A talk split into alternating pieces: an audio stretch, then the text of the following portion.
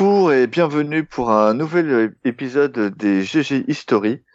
Euh, Aujourd'hui, un épisode un petit peu spécial puisqu'on va euh, non pas parler d'une année, mais euh, d'une euh, maison d'édition. Et cette maison d'édition, c'est Willstorm. Et, euh, pour m'accompagner aujourd'hui, euh, mes deux fidèles compagnons, SN, bonjour. Yellow? Et Thomas. Bonjour. Donc aujourd'hui, euh, Willstorm, euh, de sa création euh, pendant Image jusqu'à son intégration euh, chez DC, sa tentative de, de relance. Euh, donc on va brasser euh, une bonne trentaine d'années quand même. Euh, il, il va y avoir de quoi faire. Oui, oui, oui, on est sur, euh, sur une grosse période de temps pour le coup. Ouais. Avec des, des phases de croissance, des crises, euh, une, des, belles évolu- des belles évolutions. Des Oui. belles évolutions. On va parler de, de, de grands auteurs. Euh, Willstorm, euh, plutôt moi qui l'ai choisi euh, parce que c'est un éditeur qui me passionne. Euh, je trouve que à la fin des années 90, début des années 2000, c'est l'éditeur le plus inventif qu'il puisse y avoir. Euh, c'est lui qui va donner le ton, euh, en tout cas grâce à Warren Ellis euh, en grosse partie, et euh, aussi à Alan Moore euh, qui va donner le ton de tout ce qu'on va euh, avoir et même de ce qu'on peut encore avoir maintenant euh, dans les comics. Et, et donc du coup, je trouvais qu'il était intéressant de voir euh, le les, les hauts les hauts faits et, et les nombreux déclins qu'a connu Wilson parce qu'il y en a eu plusieurs. Oui. Mais avant tout ça, euh, on va revenir donc sur la, création de Wildstorm. Euh, donc on repart en 1992. Euh, Thomas, est-ce que tu peux donc nous en parler? Oui.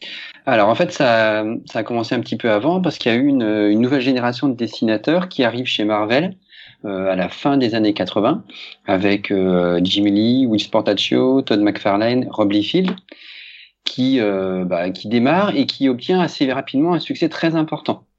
Et euh, bah, ce succès euh, leur donne des envies euh, d'indépendance.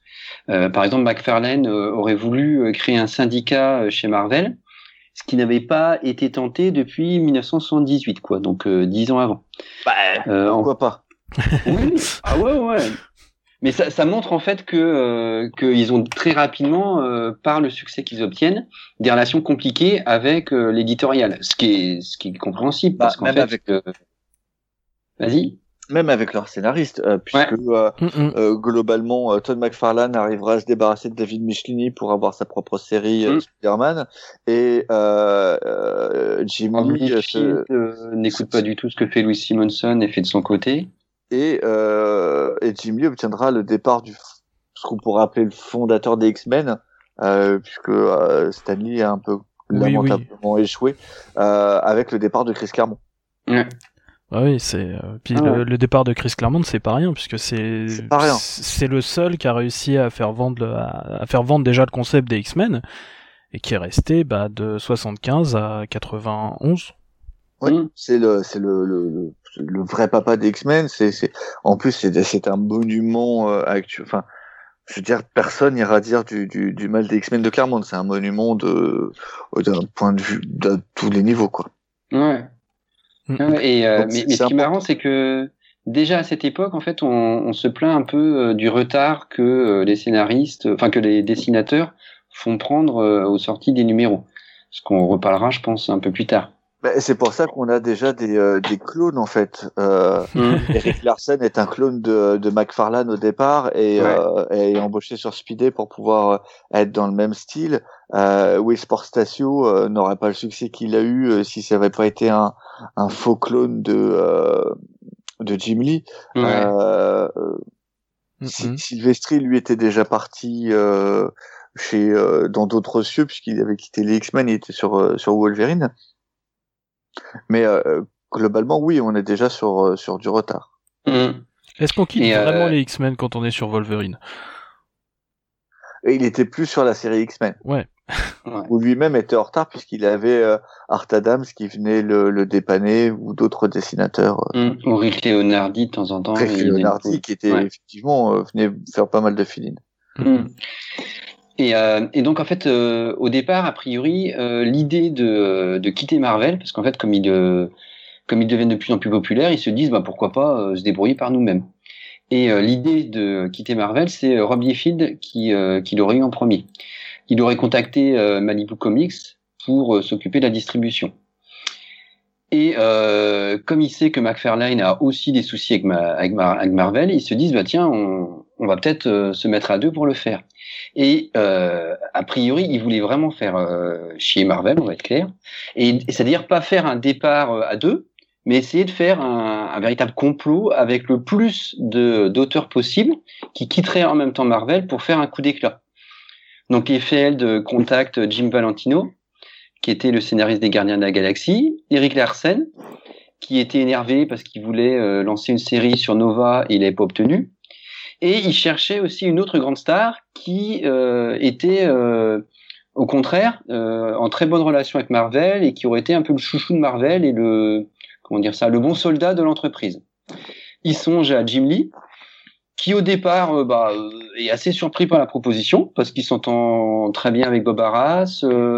Euh, sur les X-Men, bah, comme on l'a dit, il avait obtenu euh, un rôle plus important en s'occupant de, euh, du récit général. Mais en fait, il y a une anecdote, c'est qu'en fait, il aurait, il aurait été, il aurait changé d'avis parce que, en fait, avec sa femme, il devait aller prendre l'avion pour une vente aux enchères à Londres. Mm. Et en fait, Marvel a refusé de payer le billet d'avion pour la femme, la femme de Jimmy.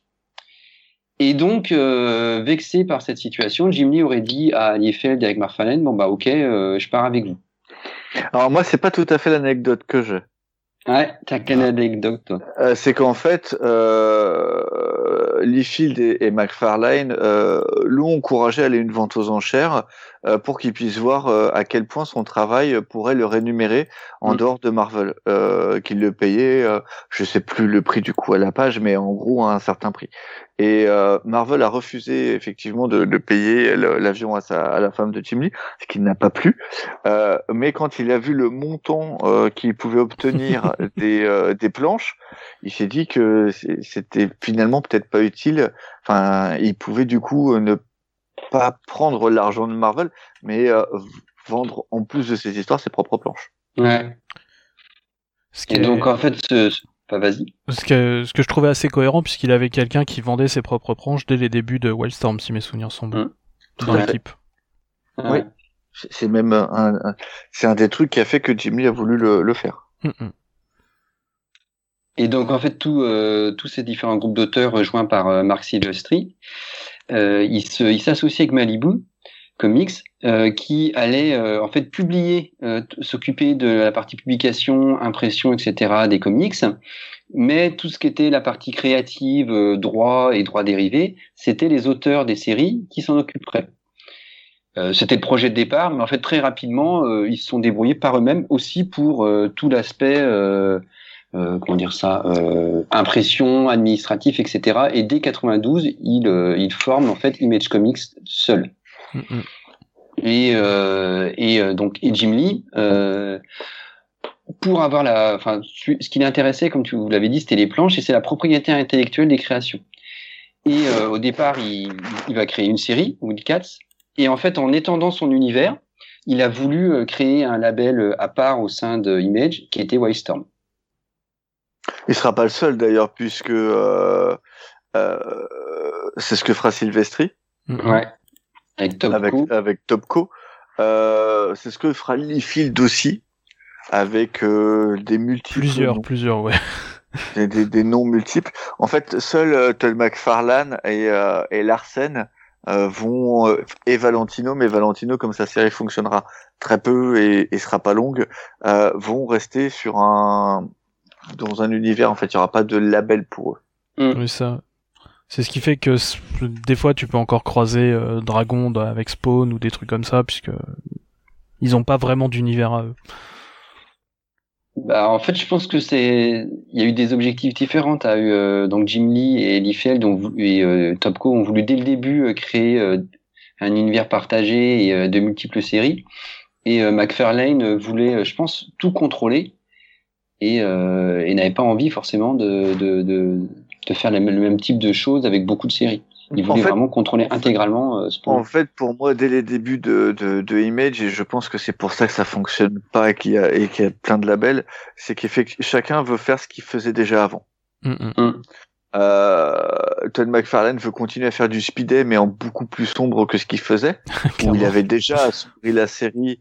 Euh, les premiers Spider-Man étaient quand même très très sombres. Oui, oui, euh, c'était carrément devenu Lara Knight. Ouais. Et, euh, et, il avait du coup décidé de, de, de, de, créer Spawn, qui est une version de Speedé. Euh, on est dans un univers Speedé, mais euh, gothique cette fois-ci. et là où euh, Liefeld, euh, Silvestri et, euh, et, Jim Lee sont euh, influencés parce qu'ils ont fait que travailler, ils n'ont fait que travailler sur la franchise, euh, sur la franchise X-Men. Mm. même Larsen, quand on regarde son développement et sa série sur Savage Dragon, en fait, lui, il est inspiré des Speedés et il va faire pas un Speedé en termes de personnage, mais dans le côté soupe et évolution de, de Speedé euh, il va pouvoir faire ce que les fans, euh, certains fans ont voulu et n'ont jamais eu, c'est-à-dire mm-hmm. création de famille, enfants, évolution, etc. Je pense qu'ils partent, euh, comme, on l'a dit, c'était des dessinateurs la plupart, et donc ils partent de ce qu'ils connaissent en fait.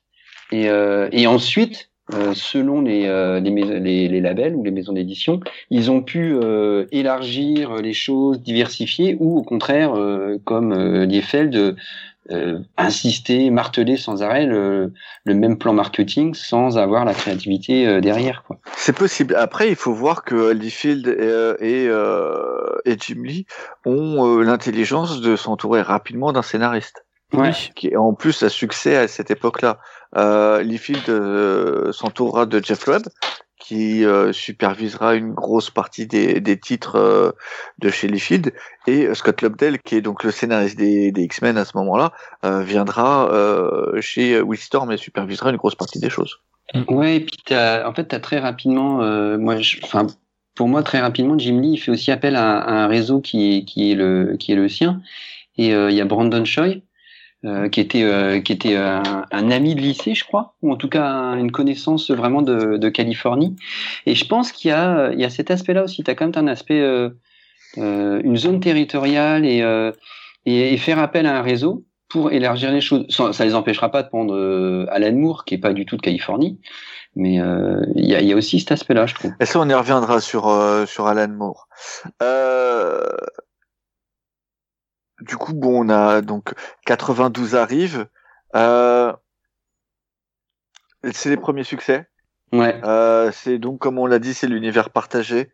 Euh, Est-ce que tu les, euh, oui. Je voulais juste dire qu'en fait, les, les succès, euh, ça, ça rapporte énormément d'argent au début, dès le début, et euh, aussi surtout par les, les, produits dérivés.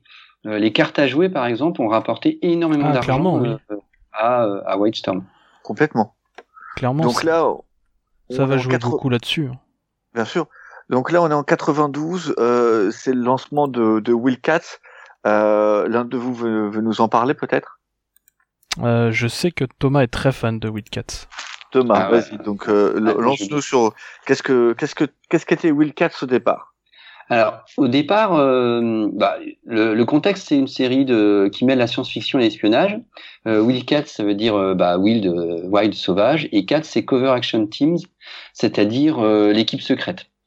Donc, on suit une équipe de super-héros, dont certains sont des extraterrestres, qui défendent la Terre contre une autre race extraterrestre, les Daimonites. Mm, mm. Et, euh, et donc euh, le, le, point de départ, c'est les luttes entre deux extraterrestres euh, sur la planète Terre. Et c'est euh, vraiment clairement une série d'actions au départ qui va très très vite. Et le dessin de Jim Lee accélère encore les choses. Et enfin, moi, je suis toujours impressionné par. Enfin, dans les premiers épisodes, c'est ça qui m'impressionne au départ, c'est le dessin et le design, etc., qui a pas du tout vieilli, qui reste très très bien. Et euh, on a plus, qui est quand même euh, un cara designer euh, hum. assez incroyable. Je veux dire, même encore maintenant, bien que visiblement euh, Jim Lee soit passé d'époque, parce qu'il est 92. on est... De ce que disent les éditeurs de comics français, en tout cas, il ne fait plus autant recette que fut une époque. Ouais, mais je sais pas. Quand tu regardes à chaque fois que DC fait une relance, c'est toujours lui qui fait les designs. Donc hmm. sur sa partie design, je, il est je encore pense que sur la pertinent. partie cara design, il est encore pertinent, tout à fait. Ouais. Et, euh, et donc, euh, en plus, comme, j'ai, comme on l'a expliqué, euh, Jim Lee part de ce qu'il connaît avec euh, le co-scénariste Brandon Choi. Et en gros, euh, son équipe de héros ressemble beaucoup aux X-Men. Euh, Il y a euh, un héros qui s'appelle Spartan, qui, euh, qui est certes un robot un peu comme la Vision, mais qui euh, peut lancer des lasers comme Cyclope. Il y a, euh, il y a, euh, il y a aussi euh, Maul, qui est un géant violet, un peu comme Giant Man des euh, Avengers. Donc en fait, il y a Grifter, qui est euh, un mélange un peu de Punisher et de Wolverine, pour le côté euh, un peu badass et euh, le côté euh, action et espionnage. Donc en fait, il y Lee a toute une galerie de personnages euh, inspirés de ce qu'il a vu. Jim Lee connaissant déjà le Punisher puisqu'il a travaillé sur la série. C'est même euh, un de Ouais. ses premiers titres chez Marvel. Mm, mm. Mm. J'aurais peut-être dit euh, aussi Vaudou avait des petits airs de Psylocke quand même. Ouais. Ouais, ouais, dans la, la manière de combattre avec un plus de maladresse, tout ça. Oui. Et Void, Et- Euh, Et Void, alors ça, je trouve que c'est- c'est plus original, c'est plus compliqué parce que on peut penser un peu à la vision dans la- le côté froid et tout ça, mais on découvre très rapidement il y a que c'est en fait une spationaute euh, russe qui a été contaminée par euh, un objet extraterrestre. Et il y a, je- elle a, elle a plus- on a plus de mal, je trouve, à, à voir des racines euh, dans, dans, ce que faisait Marvel. on a aussi un sous Wolverine avec euh, ses euh, comment il s'appelle euh, Euh, ah oui, avec les griffes, tout ça. Warblade. euh, C'est Ouais. Warblade War- Ouais. Warblade, donc il y a des de, de, qui a les mains qui peuvent se transformer en griffes. C'est une Mm. espèce de Wolverine avec des cheveux verts. Euh, Et on a euh, le, le leader qui, qui est amateur de cigares, qui est une espèce de, de Nick Fury euh, slash Xavier. Ouais. Ouais, avec plus d'alcool, quoi. Enfin, Voilà. plus d'alcool du côté Xavier. Euh, Plus euh, plus Nick Fury que, que Xavier. Oui, forcément. ouais, Jacob Marlowe, qui est un, qui est un nain, euh, qui est un nain, euh, enfin, qui, euh, qui, qui viendrait aussi, euh, qui est extraterrestre, etc., et qui serait euh, immortel. Mais on, on découvre ça en fait progressivement parce que c'est vraiment l'action euh, euh, qui est mise en avant. Et, euh, et comme chez les X-Men, en fait, il y a l'action et de temps en temps, euh, il y a des pauses euh, entre deux attaques. Et c'est à ces moments-là qu'on découvre petit à petit le passé de chacun des personnages. Donc ça, c'est le, c'est le début. euh, alors j'ai du mal à, à situer, mais en gros, euh, jusqu'à l'épisode 9, en fait, où c'est Jenny et Brandon Choi qui, euh, qui gèrent de leur côté. Mhm. Et il y a Chris Claremont qui arrive euh, à l'épisode 9. Donc Et oui, il qui est pas fait en un- juillet. Non, non, non. Non, non, mais je, crois- je, crois- je, je crois que euh, Jimmy Lee a la capacité à, à rarement se fâcher avec les gens. Et, euh, Contrairement à et- Liefeld. Voilà. Ouais, voilà. Et donc les, les gens reviennent travailler assez facilement avec lui, quoi. Et euh, alors après, il reste pas très longtemps, je crois. Il reste euh, jusqu'à l'épisode 14, donc ça fait cinq épisodes. Et, euh, et ensuite, Jim Lee s'en va euh, parce que on en parlera. Il part euh, chez Marvel faire une petite pause. Et euh, euh, il y a toute une galerie de scénaristes qui arrivent, comme James Attends, Robinson. à 80, tu veux me faire croire qu'à l'épisode 14, ça nous emmène à 96 Alors attends, je sais pas. Euh, Il y a Travis Charest qui arrive avec James Robinson. Alors, faudrait que je regarde parce que j'ai pas regardé quel que 80 épisode. 96, c'est la période Heroes Reborn. Moi, je croyais que ça correspondait à ce moment-là. Mais Ah, euh, peut-être hein. je suis allé un peu vite. Hein. Mais euh, est-ce que ça serait pas plutôt dû au fait qu'ils soient obligés de s'occuper de, de la comptabilité, de de de, en fait, de, de, de, de l'entreprise en fait, et non et du coup de plus être artiste? Euh, bah, ce serait à vérifier. Je ne sais pas. Je suis en train de regarder. Quand est-ce qu'il y était Parce que Heroes Reborn c'est 96. Ouais.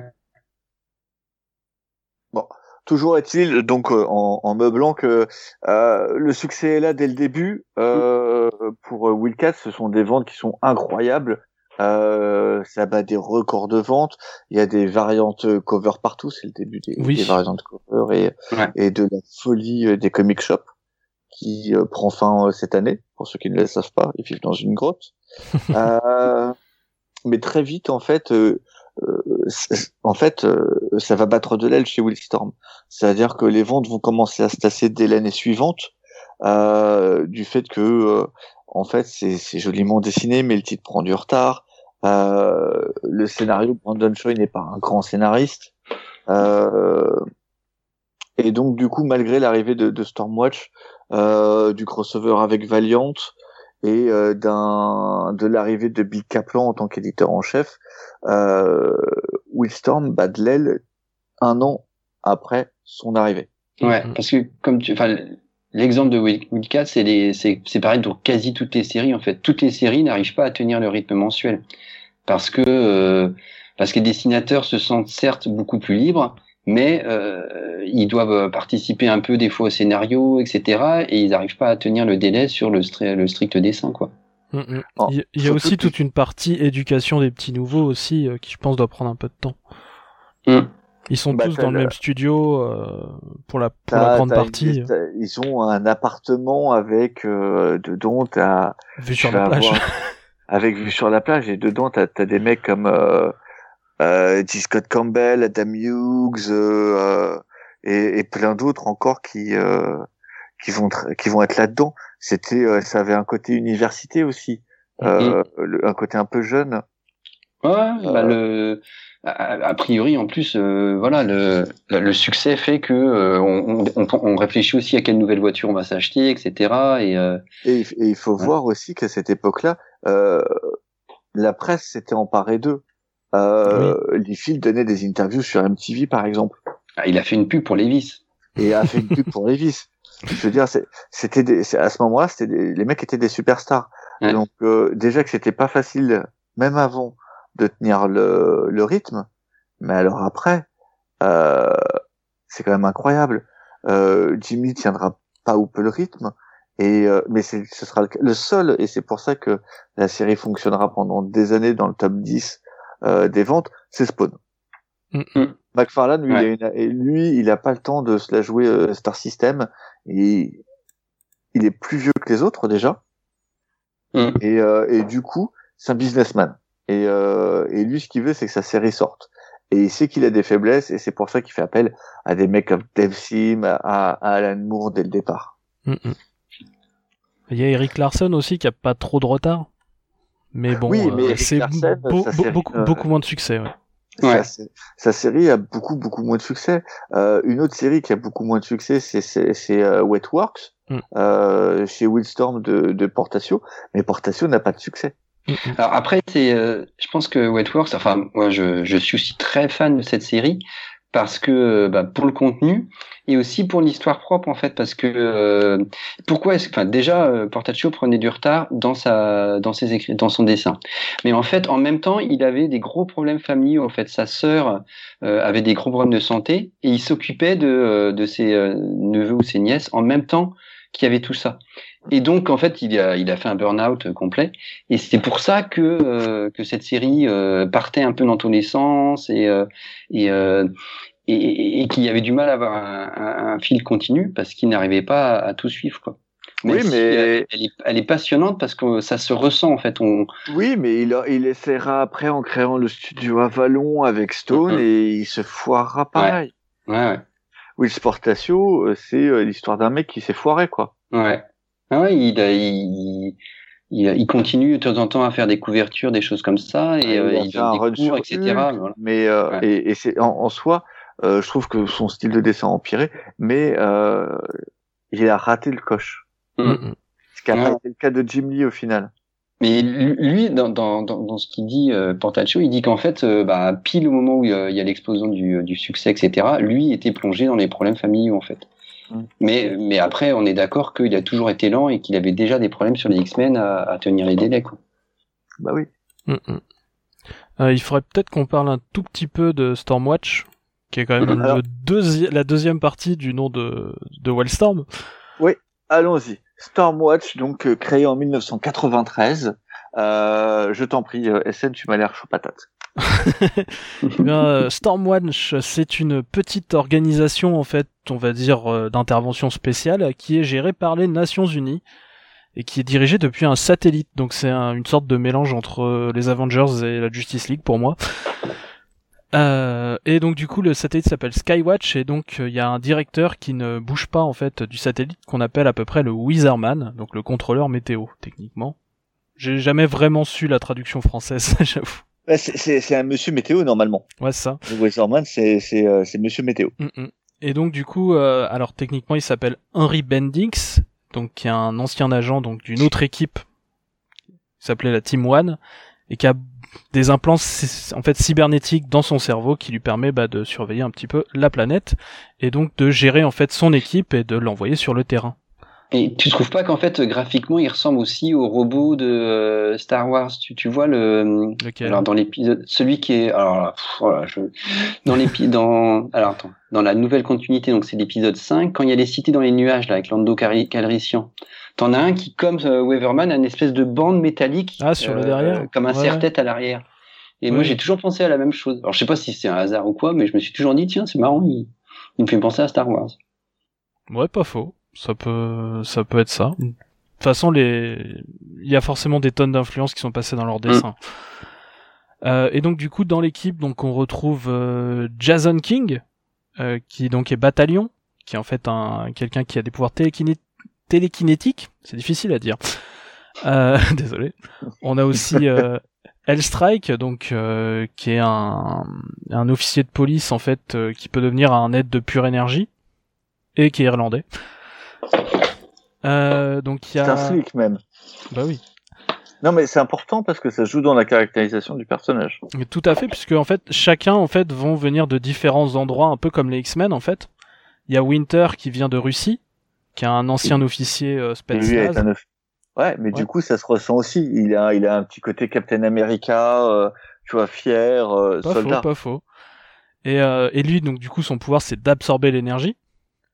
Euh, Il y a Diva, donc qui est une euh, jeune femme italienne en fait, qui a des pouvoirs soniques.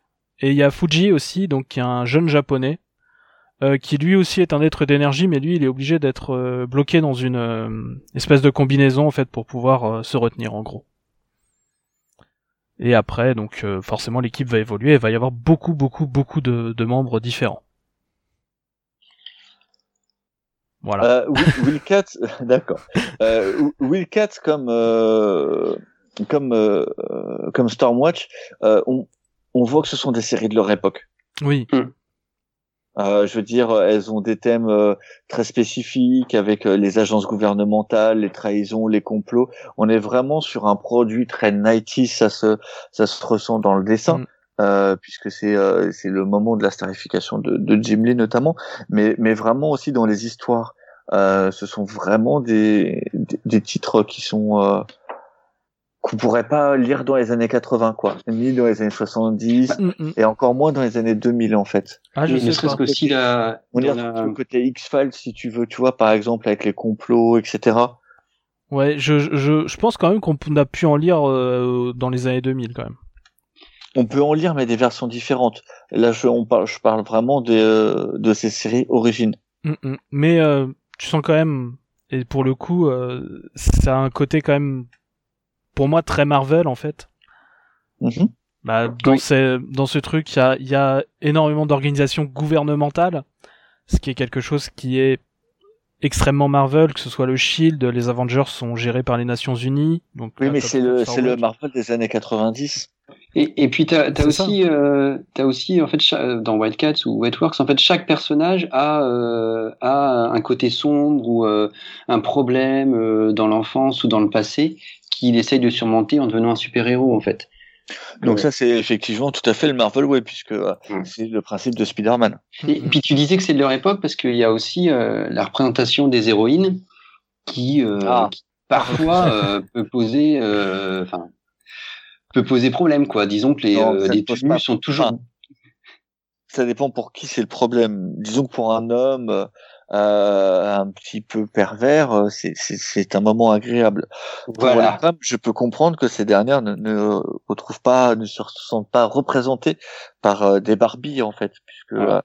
Euh, on est à l'époque euh, bimbo, euh, les vêtements se déchirent très facilement et euh, ne, souvent chez les femmes d'ailleurs plus que chez les hommes. Ouais, il y a oui, oui, un oui, problème oui. de résistance. C'est, c'est, c'est- c'est le contraire. Au contraire, chez un homme, faut être super habillé. euh, tu, tu vois pas ta peau.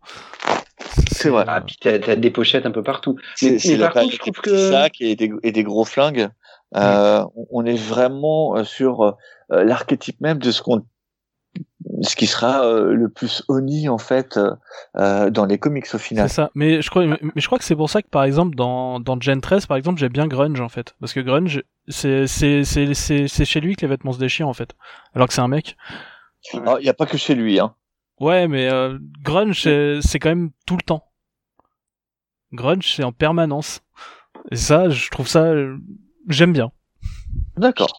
Et je trouve que le, le, départ des, des, des, personnages féminins est souvent très simpliste en dans White Cats par exemple, mais ça, ça s'arrange par la suite. Je trouve que euh, Carmon ou d'autres scénaristes euh, qui vont arriver vont complexifier ces personnages ouais, et mais ce c'est ça, tu vois, c'est c'est rapidement moins vrai. c'est les scénaristes après en fait qui sont un Mm. peu plus qui ont un peu plus de bouteilles qui sont arrivés Ouais. derrière pour faire ça et forcément que Claremont il va travailler des personnages féminins Voilà, exactement. Ah bah bien sûr, puisque Claremont c'est un peu son dada quand même de, de travailler les personnages féminins. Euh, oui je veux dire Tornade enfin je- voilà Tornade c'est incroyable ce qu'il a fait sur sur le personnage et c'est Kitty Pride enfin c'est vraiment ses marottes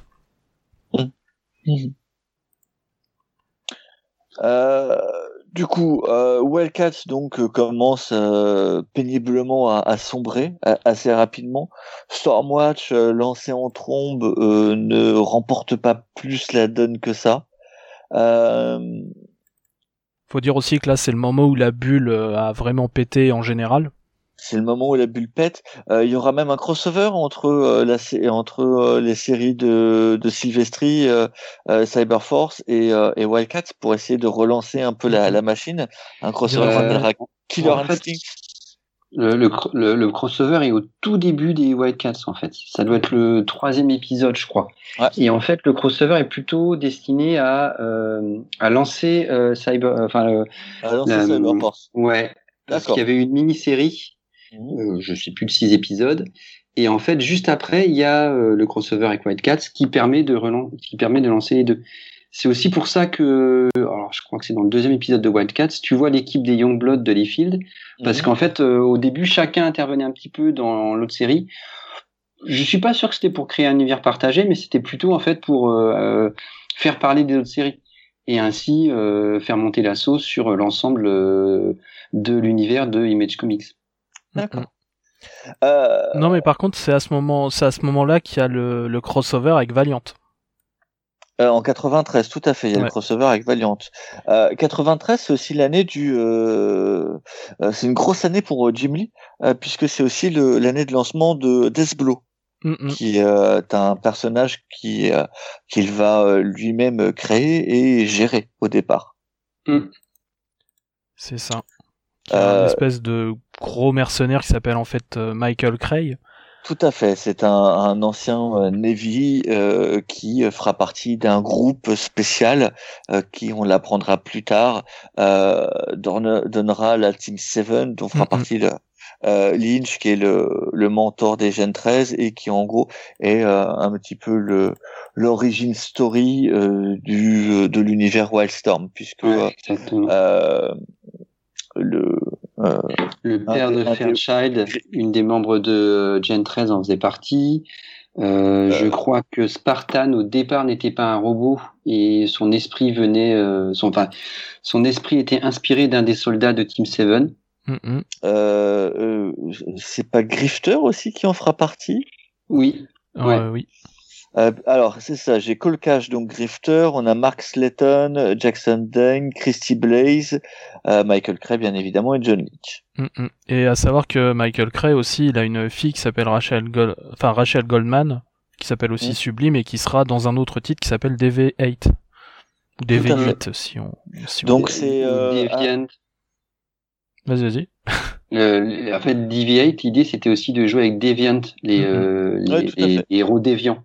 Oui, en- bah Donc, avec, euh, avec, euh, avec Deathblow, en fait, même si c'est pas le cas au tout début, euh, même si, mais euh, il y a quand même des petites choses, euh, c'est le titre qui va permettre de, de donner un peu de contenu, en fait, euh, à, à l'univers euh, Willstorm et de donner un passé. Mm, mm. Ouais, parce que c'est ça qui est marrant en fait, c'est qu'au début, la, la plupart des héros qui vont créer euh, sont amnésiques ou ont des problèmes, etc. Comme si une nouvelle compagnie avait besoin de euh, d'expliquer pourquoi est-ce que c'est ils arrivaient que ces héros, ces héros étaient adultes mais pas encore passés. Ou alors Et si effet, tout le monde voulait copier. Wolverine. Mais il faut dire qu'on est à l'époque de l'anti-héros. Je veux dire, euh, Jim Lee, quand il fait le puni, euh, Jim Lee prend un Punisher à un moment où le personnage explose. Euh, il sera vraiment mis en avant. Après, euh, on retrouvera avec du John Romita Jr.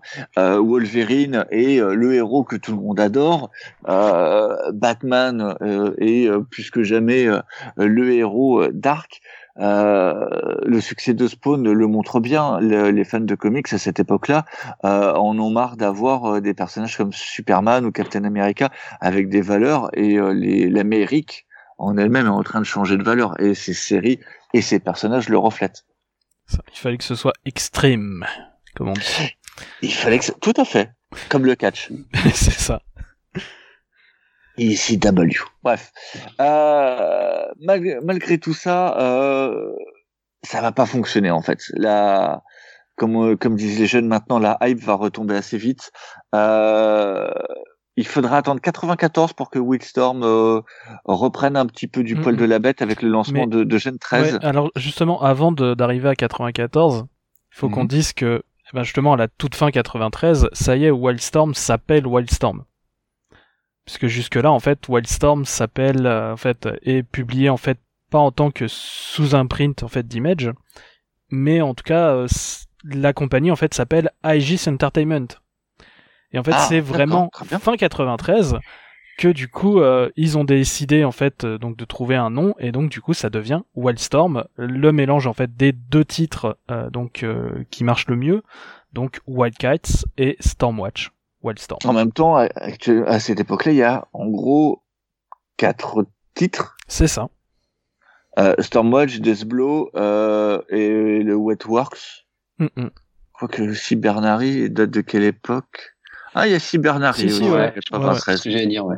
Et, c'est aussi le, le, moment où Bill Kaplan, donc un ancien éditeur de chez DC, euh, vient donc du coup à Whitestorm histoire euh, d'améliorer un petit peu en fait tout ce qui est l'agenda et bah, d'essayer d'éviter d'avoir des, des titres en retard. Tout à fait. Ça, je l'avais précisé. C'est euh, c'est d'ailleurs euh, est le premier éditeur à utiliser un éditeur en chef. Mm, mm.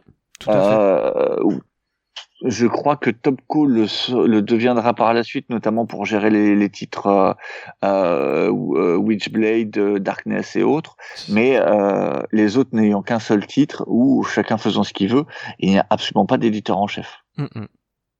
Et en ça, Willstorm se rapproche dès le départ d'une maison d'édition plus classique. Oui. Ce qui va lui permettre aussi du coup de se développer un univers euh, beaucoup plus riche que les autres n'auront. Tout à fait. Du coup. Euh... Tu, parlais du, du, retour en popularité avec euh, la série Gen 13. Ouais. Oui, c'était pour te lancer sur Gen 13. Parce ah. que je sais que tu voulais, tu voulais, tu voulais parler de Gen 13. Euh, ouais, alors parce qu'en fait Gen 13, euh, pour moi, il y a un peu de deux périodes quoi. Enfin, une, dans, dans le début euh, du succès.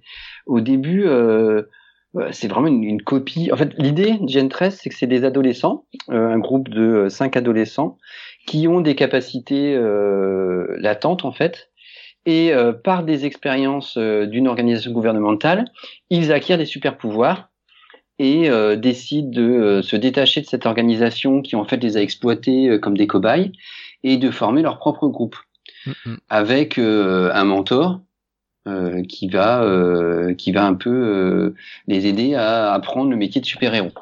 Donc bah là on voit clairement un peu pour moi l'influence des nouveaux mutants avec une personne plus âgée, un mentor qui est là pour apprendre à des, des jeunes super-héros leur, leur, leur capacité. Voire Et même, des mutants au tout tout début. Ouais. ouais, exactement aussi, ouais, t'as raison. Et euh, chacun de ces personnages est aussi vraiment des copies de, euh, de héros. Quoi. Il, y a, il y a Burnout qui a exactement le même pouvoir que la, que la torche. Euh, Fairchild dont euh, la musculature, quand, elle, quand, quand elle utilise son pouvoir, fait, penser à Missulk, même si elle n'a pas la peau verte. Donc je trouve que les débuts sont pas sont pas très heureux quoi. Euh, on est. Euh, Mais pourtant, ça reste un, un, succès euh, dès le départ. Je veux dire, le, le dessin de D. Scott Campbell est quand même euh, fait fait mouche. c'est la période de Génération X, mm, mm. qui qui est un vrai carton aussi à cette époque-là. Ouais. Mais moi, je pense qu'en fait, ce qui, ce qui se passe, c'est que les, euh, je sais pas moi, les, les, les 5-6 premiers épisodes sont vraiment euh, que sur l'action et que sur les dessins de Campbell. Essentiellement. Ah, oui, oui. Au et, début, ah oui. euh, Ah bah oui, mais ça, ça, ça bien évidemment. Et je trouve que heureusement, en fait, progressivement, ils vont euh, prendre un autre pli en jouant beaucoup plus sur l'ironie, en fait. On parlait, euh, par exemple, euh, des vêtements qui se déchirent. Mm. Et ben, en fait, les, les héroïnes le disent. Ah bah non, euh, encore une fois, mes vêtements sont trouvés euh, déchirés. Et il y a beaucoup d'ironie, euh, de, de moquerie qui apparaît au cours de la série, Mm. qui, euh, qui fait qu'elle est- elle reste toujours, elle reste toujours euh, agréable par l'action, mais qu'en plus, on rigole assez souvent. Enfin, on rigolait. Je sais pas si je l'ai pas relu euh, pour, pour l'émission, donc je sais pas si ça a bien vieilli. Mais on rigolait très souvent en fait des épisodes.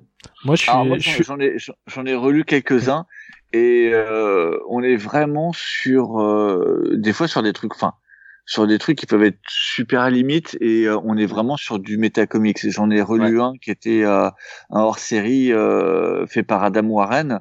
Oui. Où en fait Grunge sort d'un euh, d'un marathon de films de kung-fu et se dit qu'il se verrait bien euh, réalisateur de films de kung-fu parce que il est euh, le parfait euh, étant euh, à moitié euh, asiatique et à moitié américain, euh, il comprend le- les deux mondes et donc du coup il explique tout son cinéma à Roxy et on est dans l'absurde le plus total. Ah, ouais, T'as euh, Roxy qui est désespéré de se dire mais c'est complètement con et l'autre il fait mais si on va faire ça etc et euh, ça joue complètement sur tous les codes en fait. Euh, c'est clairement pour les adolescents. Euh, Les on- références musicales, tout ça sont, euh, euh, sont soit référence constantes. musicale, c'est clairement pour les mecs, euh, vu Mm. le nombre de fois où les filles se retrouvent en lingerie ou en petite tenue. Oh oui, oui. Ça, je veux dire, euh, c'est euh, hallucinant quoi. Mais euh, Ah. ce que, ce, Ouais, ce mais que- après, je trouve que il y a, il y, a, il y a quand même. Un... Je suis d'accord sur la prétention des femmes, tout ça, ok. Il y a un aspect aussi plus moderne. C'est par exemple une des euh, un des personnages, donc c'est Rainmaker, qui est ouvertement lesbienne, ce qui est hyper rare. Euh, À cette époque-là, tout à fait. cette époque, quoi. Ah mais je, je, je je me- dis pas que c'est complètement idiot. Je dis simplement que quand même. Ah bah, ouais.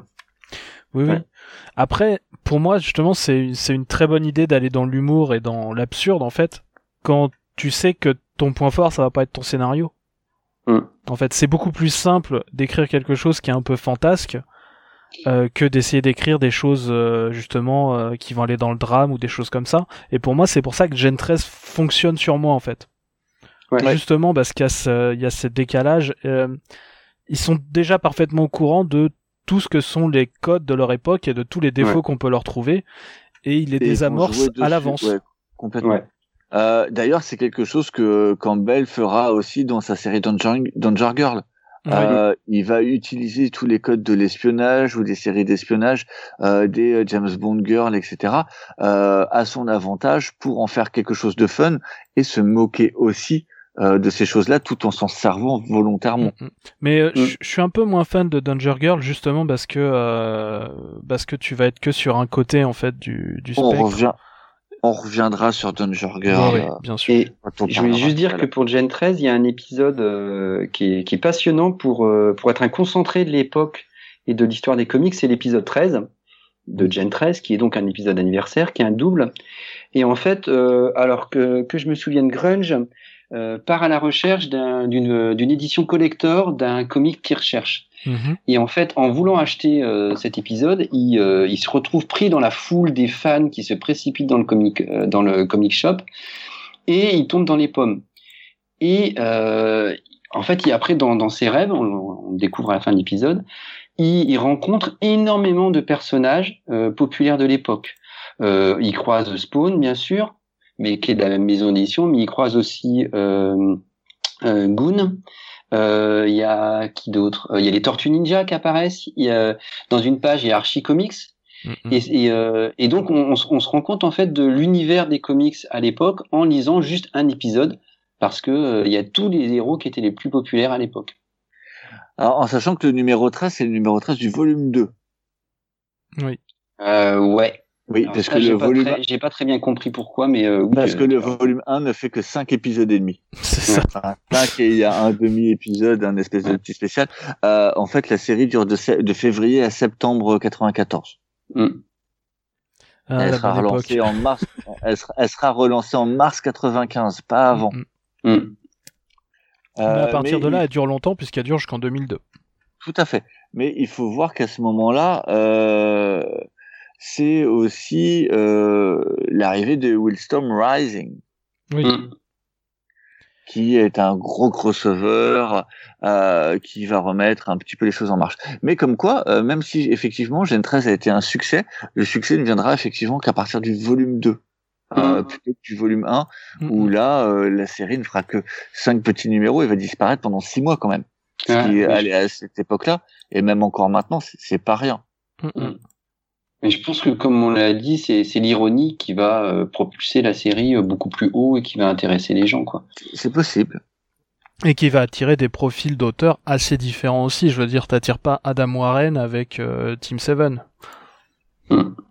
ah non ça c'est certain Euh, et d'ailleurs, euh, euh, la, la série euh, Gen 13 va permettre de, de faire euh, Deviate, Mhm. euh, qui, euh, qui amènera Humberto Ramos. euh, il y aura Adam Warren. Gary Frank fera du, du Gen 13 aussi pendant, pendant plusieurs numéros, apportant un ton plus adulte, Mhm. un peu moins fun. Euh, Scott Lobdell, John Arcudi, qui est pour moi un très très grand scénariste, euh, notamment sur BPRD ou sur The Mask, euh, viendra faire du Oui. Gen 13 Avec Gary Frank. avec Gary Frank justement. Euh, donc non non, il y a, il y a pas mal de choses quoi. Oui, tout à fait. C'est bah, pour moi, ça reste. euh, je, pense que dans les dans ce qu'on peut appeler le le Wildstorm originel, moi en tout cas, c'est la série que je préfère. Moi, c'est Gen 13.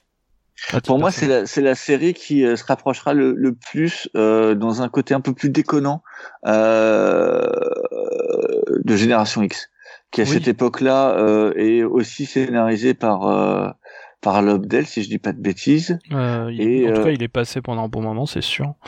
et euh, avec euh, avec Bacalo à Mhm. cette époque-là. Et Mhm. euh, la série se veut aussi elle fun et déjantée euh, grâce au dessin de Bacalo. Mhm.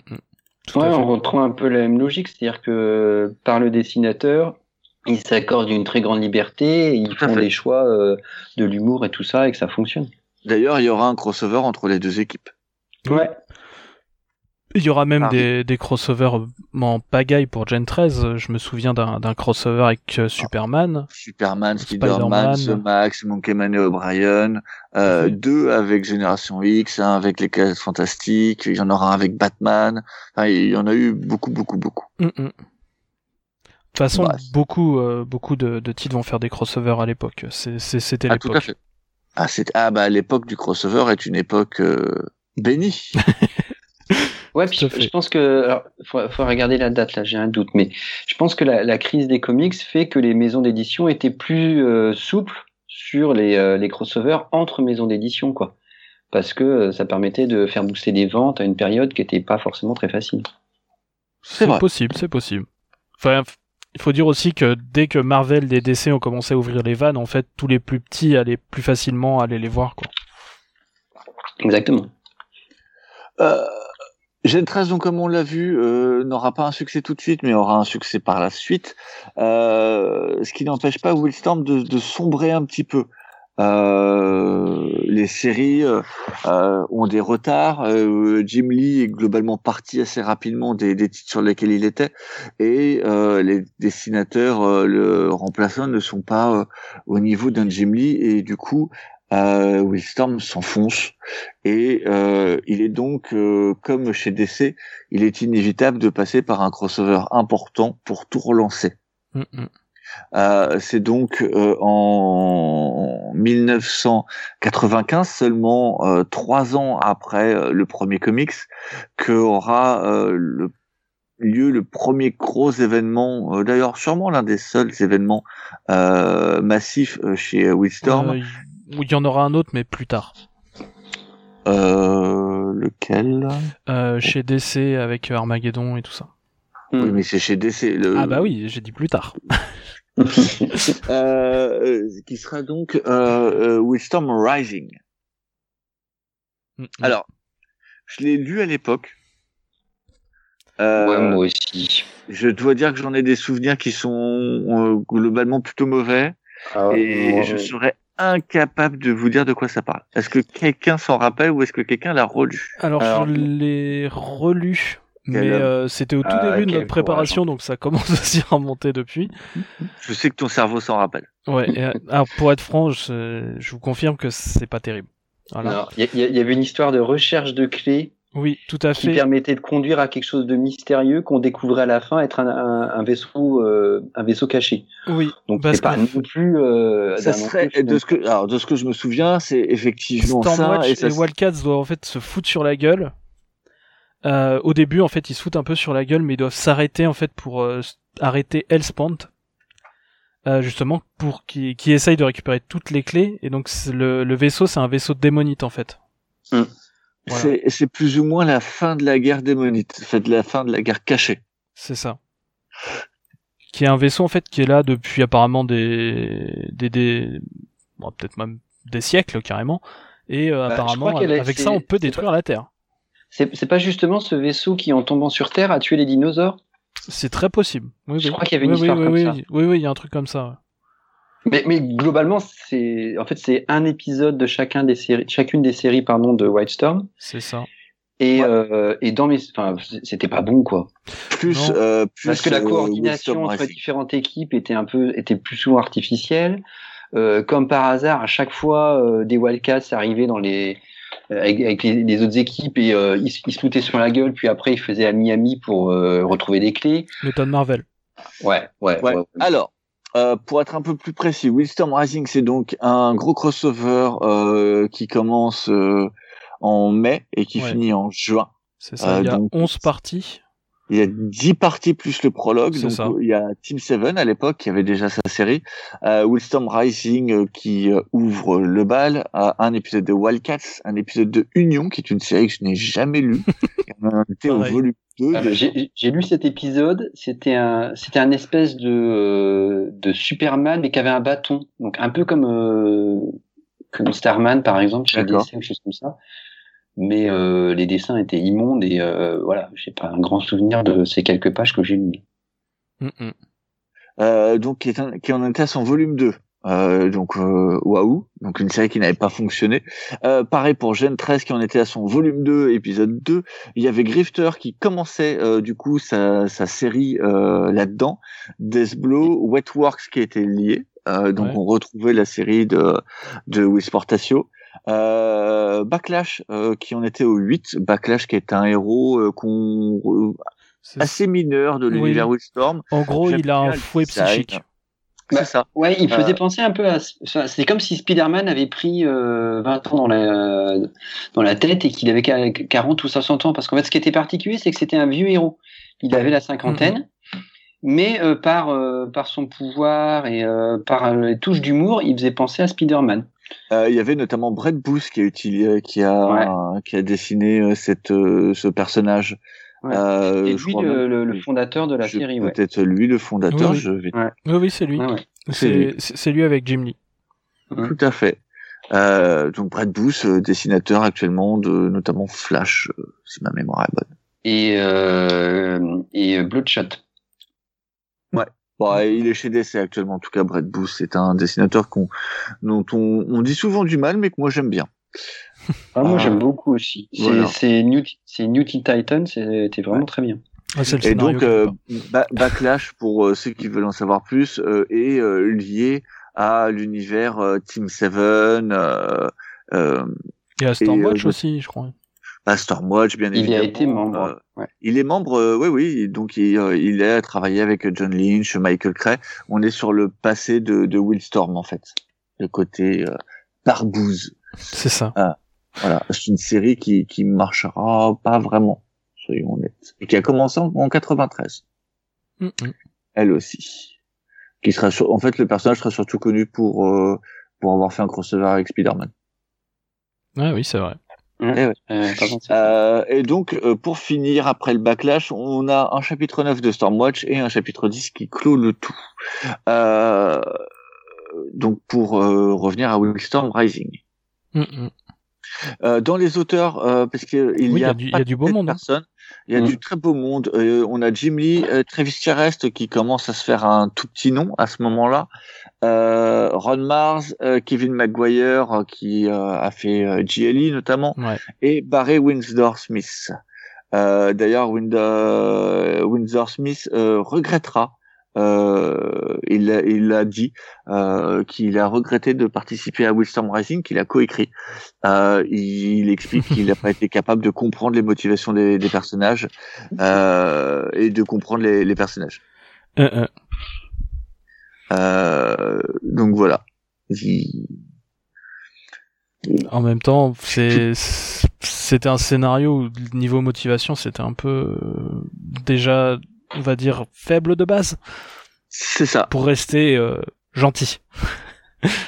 À un moment, il expliquera dans, dans une interview que euh, il regardait euh, euh, que son problème c'était qu'il regardait pour la caractérisation des personnages et qu'il n'y en avait pas. Ouais, bah ouais. Bah, Ouais. En fait, ch- chacune, chaque, chaque personnage dans la série avait, avait une caractérisation, mais en fait, à chaque fois qu'on lit les épisodes de, de ce crossover, à chaque fois, ça fait artificiel, en fait. Et, euh, et on comprend pas, pour, enfin, on, on comprend la logique qui se retrouve, mais ça- on, on voit pas, on voit pas les liens euh, vraiment. Mais qui- euh, et, et, euh, et, euh, si je dis pas de bêtises, donc James Robinson, euh, qui est auréolé à ce moment-là de, de Starman quand même, Mhm. euh, est aussi euh, impliqué là-dedans.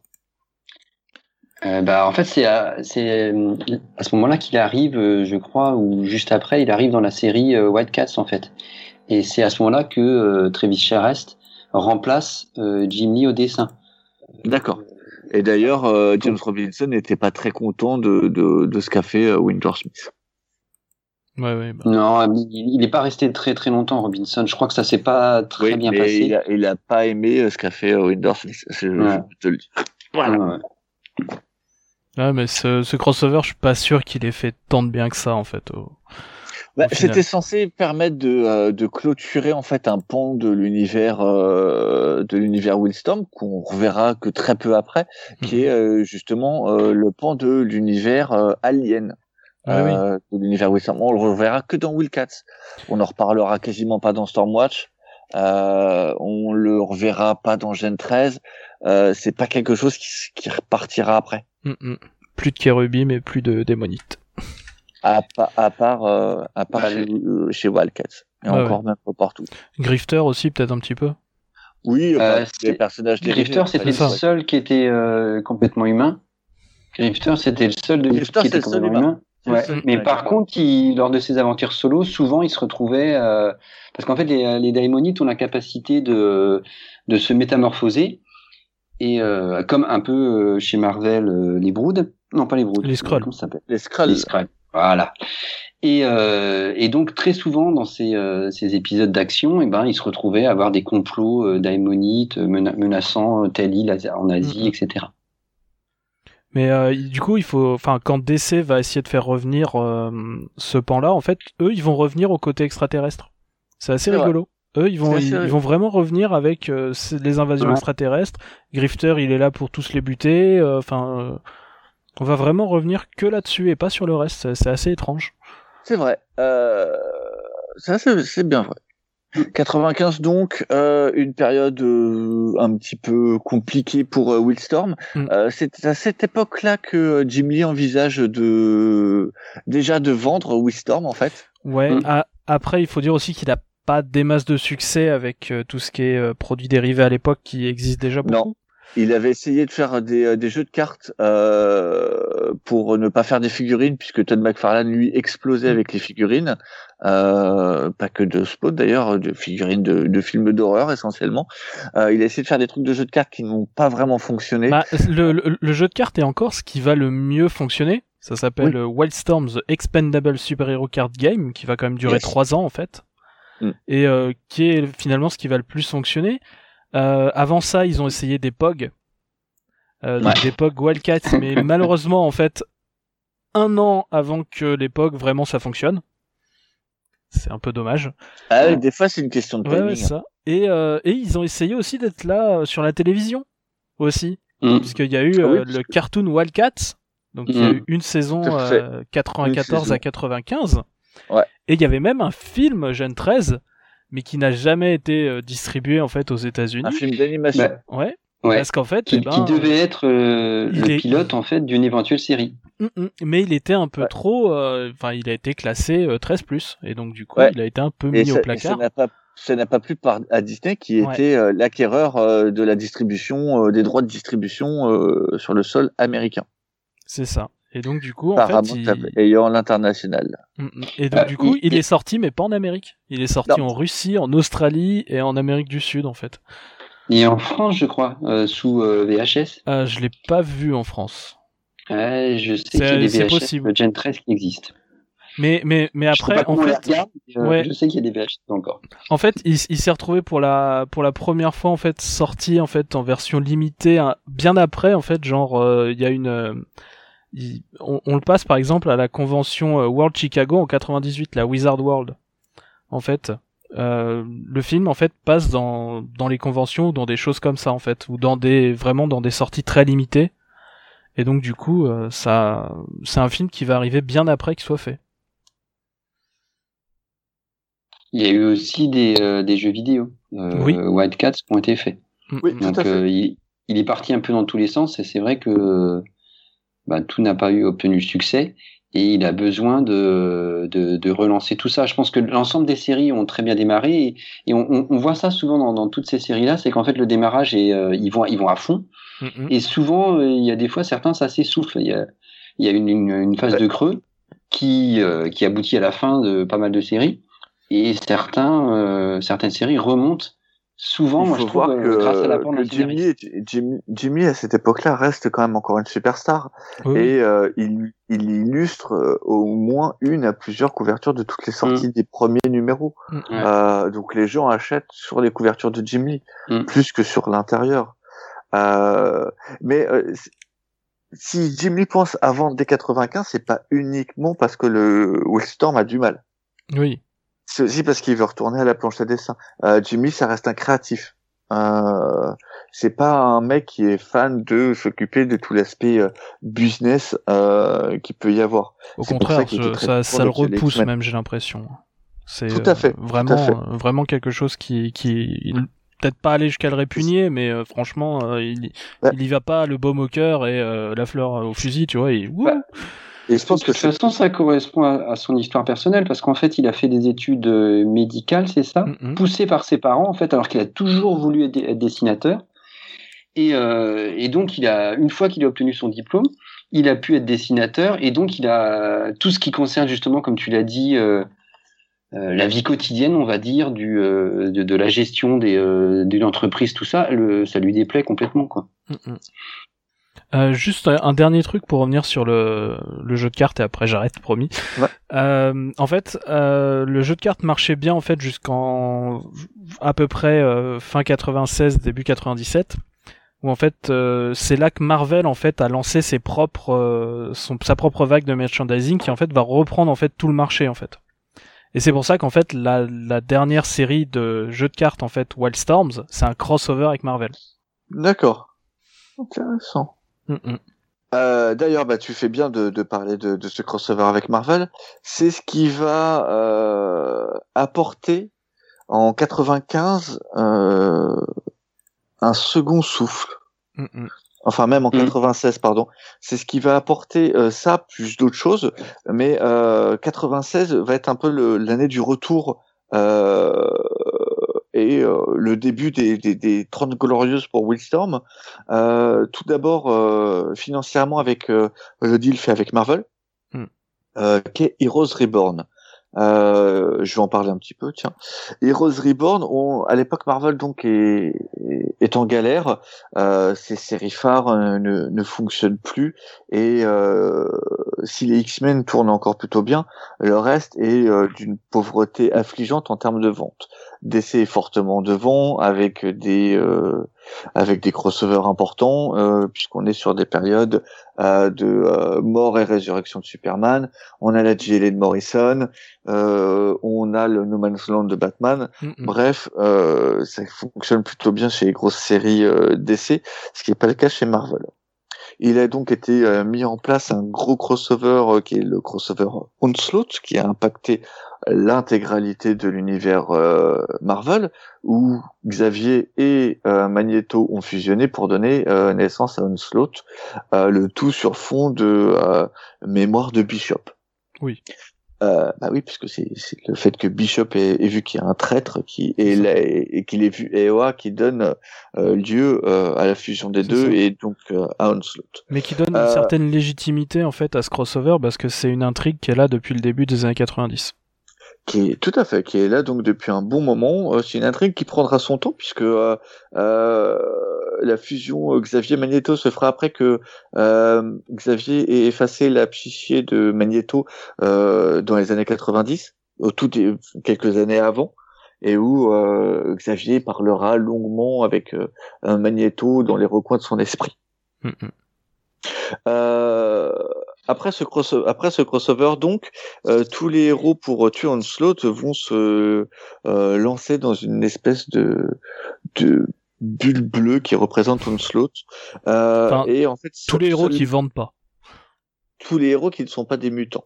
Ah bah, les héros classiques. Ça dépend parce que Spider-Man, par exemple, n'y va pas. Il vend, il vend encore Spidey, tu vois. Oui, mais Spidey était occupé à, euh, à sauver, comme Daredevil était occupé à sauver les héros, euh, les, les, les gens de, de, de New York. Oui, mais c'est. Ouais, en, en, gros, on a Hulk, même si euh, Peter David obtiendra gain de cause et aura quand même Hulk. Oui, du coup, il y a deux. Mais un Hulk différent. Il y aura du coup deux Hulk. Mais en gros, on a Hulk, les Vengeurs, les FF, et c'est tout. Euh, oui, c'est ça. Après, les Vengeurs, ça fait quand même une, bonne partie, quoi. Oui, encore pas tous les Vengeurs. Oui, bah. Forcément. mais je pense que comme l'a dit SN, en fait, il y avait d'un côté, il y avait d'abord l'aspect scénaristique où euh, certains héros devaient combattre contre Onslaught, et par derrière, il y avait l'aspect euh, euh, business qui faisait qu'en fait, les héros classiques, les plus les plus anciens de Marvel ne fonctionnaient pas, et donc ce sont ces héros-là, ce sont ces héros-là qui vont être lancés par les équipes d'image. C'est ça. Mais j'aime j'aime bien ce crossover par contre moi je Ah moi j'aime, moi j'aime beaucoup Onslaught. Je trouve que c'est un, un, crossover abouti, intelligent et plutôt bien fait. Il y en a dans tous les sens, mais c'est pour moi un crossover qui, qui fonctionne bien. Mais moi aussi je suis, euh, je, suis vraiment d'accord. Je, je, je, trouve vraiment une, un certain attachement au personnage. Chacun a des bons moments. Euh, très franchement on s'y retrouve bien. Moi j'aime. Euh, je trouve que la, la manière dont les, euh, les, les, groupes sont ramenés est intelligente. Mm, mm. Euh, par exemple, les FF sont ramenés parce que Franklin Richards est un mutant et un mutant euh, ultra puissant que Onslaught veut pouvoir euh, euh gérer, voire emprisonner. les avec, un avec, un Xavier gamin qui essaye de lui faire la conversation et tout ça. Euh, on a les, les, Vengeurs qui sont liés euh, grâce à, euh, la Sorcière Rouge et à Vif Argent, qui du coup sont liés à Magneto. Mm-hmm. On est à l'époque où il y a Joseph qui est un clone de Magneto amnésique. Donc on croit que Magneto est revenu mais amnésique. donc c'est, je trouve que les, les, groupes sont plutôt bien amenés. Donc Marvel euh, décide donc de relancer ses personnages et pour ça va faire appel à ses enfants chéris qui sont partis euh, et donc va faire appel à Image. Euh, Fred McFarlane dira fuck you bitch, no fucking no. Euh, et donc les, les enverra euh, bouler en refusant complètement le truc. Euh, Marc Silvestri euh, dira globalement la même chose mais de manière plus gentille euh, puisque euh, Topco à ce moment-là explose avec Witchblade. Oui. Jim Lee qui lui n'avait rien contre Marvel oui, c'est ça. Lui est, très content de, de revenir. En plus, il a besoin de cash flow. Euh, puisque la, la, le Willstorm ne, ne, fonctionne plus très bien. Et, euh, il pourra dessiner des, des séries qu'il a jamais dessinées chez Marvel. Tout à fait. Et Rob Liefeld, qui euh, lui euh, a besoin d'argent, héros et a besoin d'argent, euh, a, accepte aussi volontiers le deal. Ce qui fait que nous avons une répartition. Après, tu, tu peux dire que le, le, deal est quand même assez particulier, c'est-à-dire que c'est pas juste venez dessiner les séries, c'est par un contrat en fait où ils obtiennent le contrôle des séries. C'est eux qui choisissent les équipes créatives. Euh, voilà, chaque et chaque un contrôle est totalement libre de faire et ce. Et, et, un contrat renouvelable par année. Mm. Mm, mm. Ils ont un an et ils peuvent faire ce qu'ils veulent, en sachant que euh, il y a une répartition. C'est-à-dire que Rob Liefeld récupère les Vengeurs et Captain America. Tout à fait et que euh, le studio Jim Lee de Willstorm euh, récupère euh, les FF et Iron Man. Mm. Qui sont les meilleures séries. Ah bah de toute façon, il y a, il y a clairement deux, deux mondes quoi. Tout à fait. le, le, enfin, j'ai jamais lu les Avengers, mais le Captain America de Liefeld, c'est sans doute la non, pire. Non, non, parce que c'est non, non, Avengers parce que c'est Avengers le pire. Ah bon, alors donc je l'ai pas lu. Mais, mais le parce qu'en fait moi je les je les ai lus dans les, les recueils en français et euh, le Fantastic Four était avec le Captain America. Donc j'ai lu les Captain America, mais c'est monstrueux quoi. Ouais, alors que moi c'est nationaliste, c'est bêta. J'étais euh, j'étais amoureux du design de Will Sportatio sur Iron Man. Ah ouais, ah, c'est vrai que Iron Man est une série qui marche. Je trouve encore un attrait, ah encore aujourd'hui sur. Euh... Bah, euh... puisqu'on va parler de, de Iron Man, euh, Iron Man, je trouve que euh, Will Sportatio euh, fera un cara design qui est absolument euh, génial. Mm-hmm. Et euh, la caractérisation euh, euh, de Iron Man et notamment euh, de, de, Tony Stark est absolument génial. On retourne sur un, un Iron Man salaud. Oui. Euh, Tony Stark est de nouveau euh, ce qu'il était à ses tout débuts, à savoir un, un gros enfoiré, et, euh, et, je trouve que ça fonctionne très très bien. On... il faut dire aussi qu'ils ont, je trouve qu'ils ont une très bonne idée, c'est que euh, il y a, ils, ils, oublient complètement le passé euh, de, ma, de, de, chacun des personnages et ils réinventent complètement le passé en le, en le, en le mettant à, à cette époque-là. Et, euh, et, en fait, euh, ils se, la plupart de ces personnages viennent, euh, ont, ont, fait leurs études ensemble. Et Red Richard, Stark, euh, Banner, Banner mm-hmm. étaient ensemble, étaient étudiants ensemble. Les Fatalis sont étudiants ensemble. Et d'ailleurs, on y voit. Sacré colloque. Ouais. D'ailleurs, on y voit le, le côté science euh, qui euh, euh, sera le prélude de ce qu'on verra après dans beaucoup de comics des années 2000, mm notamment sous l'influence de Warren Ellis. Mais il y a ce côté héros de la science qui revient à la mode en fait, qui avait été passé un peu de, de mode, mais ouais, qui mais a une vision positive de la science. Quoi. Tout à fait. Euh, du coup, c'est Scott Lobdell au, au, scénario, Will Sportatio au, au dessin.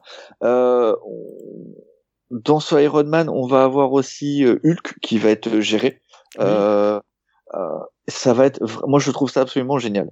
Euh, on va avoir donc euh, Tony Stark qui est un Iron Man alcoolique, un but de lui-même et qui va devoir se créer une armure suite à l'interruption d'une présentation par Bruce Banner qui va se transformer euh, en Hulk après avoir essayé de voir Liz, qui est la chef de sécurité de chez Stark.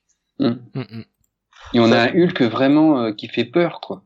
Et on a vraiment un Hulk qui fait peur. On n'a pas les prémices de ce qu'on verra par exemple chez Wing, mais euh, de ce qu'on retrouvera après sur la période, la seconde période portation sur Hulk, puisque le dessinateur reviendra euh, à un moment bien plus tard sur le personnage. Mmh, euh, c'est pour moi globalement, je pense l'une des meilleures séries.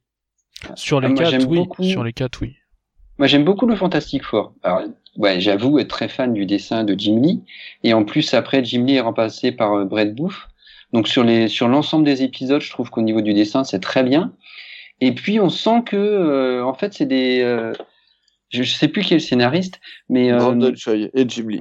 Voilà, et on sent qu'on sent vraiment les fans des FF, de la série d'origine de Stanley, qui s'amusent à, tout en étant très respectueux, parce que chacun euh, des personnages correspond euh, à la caractérisation d'origine de Stanley, qui s'amusent à le moderniser, à les plonger dans d'autres euh, d'autres thématiques plus modernes. C'est très fun à lire. C'est pour moi le, le, plus gros reproche que j'ai sur le titre, c'est que globalement, pas grand chose de nouveau. C'est ça, c'est le repos des, des, premiers arcs. Euh, On va retrouver euh, le, les, les, pouvoirs, on va retrouver euh, les mm. inhumains. Euh, ah, c'est un hommage à la série d'origine. Oui, mais c'est pour moi un hommage faiblard en fait. Ouais, ouais, je sais pas. Moi, je trouve que je trouve ça ah, je trouve que, ça joyeux, fun. Je trouve que ça euh, apporte rien et dans ah, le genre. Il y, a, y, a, des auteurs, euh, tu vois, Morrison quand il va aller sur les X-Men, euh, va donner un, un, va faire un hommage aux X-Men, à tout ce qui, mm. les X-Men, mais euh, sous un œil neuf, il va inventer des choses. Euh, je trouve que là, globalement, on se repompe les mêmes intrigues. Ouais. Là où je on trouve... est trop dans le respect, ça je peux, je, peux, je peux comprendre. Là où je trouve que le, le Iron Man est quand même un essaye de fabriquer quelque chose de différent. Ah, clairement, oui. En sachant que, bah, comme d'habitude, hein, euh, euh, Portatio ne, tiendra pas longtemps, il sera vite remplacé. Mhm. Euh, et que par, euh, par Ryan Benjamin, euh, qui, qui sera aussi un membre important de, de l'univers Willstorm. Après, il y a un truc que je trouve étrange, c'est qu'en fait, ils ont jamais, enfin, ça a été publié dans les revues euh, à l'époque euh, en France, mais ça a jamais été republié en France. Non, parce que c'est très mauvaise presse. Oui. Bah ouais, mais moi j'en ai, j'avais, j'avais écrit euh, à, à, Panini en disant, bah, je vous jure que non, quoi. Je, je pense que Fantastic Four et Iron Man, euh, quand il y a un film qui sort, ça peut, euh, ça peut très bien fonctionner, quoi. Et, et, je pense que pour un nouveau lecteur, le, même si je suis d'accord que c'est trop respectueux, le Fantastic Four, et euh, peut être une très bonne porte d'entrée mm. sur l'univers. Mais je pense que pour un, je pense que pour un nouveau lecteur, ils iront plus facilement aller publier Ultimate que Heroes Reborn. C'est pas le même âge. Euh, Fantastic Four, c'est plus euh, plus naïf et plus euh, plus sympathique. Je pense que c'est un public plus jeune, alors qu'Ultimate, c'est quand même plus. Non, non, mais je veux dire l'univers Ultimate en général, en fait. Il y a Ultimate Fantastic Four aussi. Ouais. C'est à ça que je pensais. Mais il faut bien voir que de toute façon, Avengers, enfin Heroes Reborn, c'est un demi-succès. Oui. puisque donc après six mois, euh, Field est viré. Les Field est viré. Et c'est du coup euh, Willstorm dans ce, qui euh, reprendra l'intégralité. Euh, pour les Avengers, il faudra attendre le numéro 8, mais pour Captain America, ça se fait dès le 7.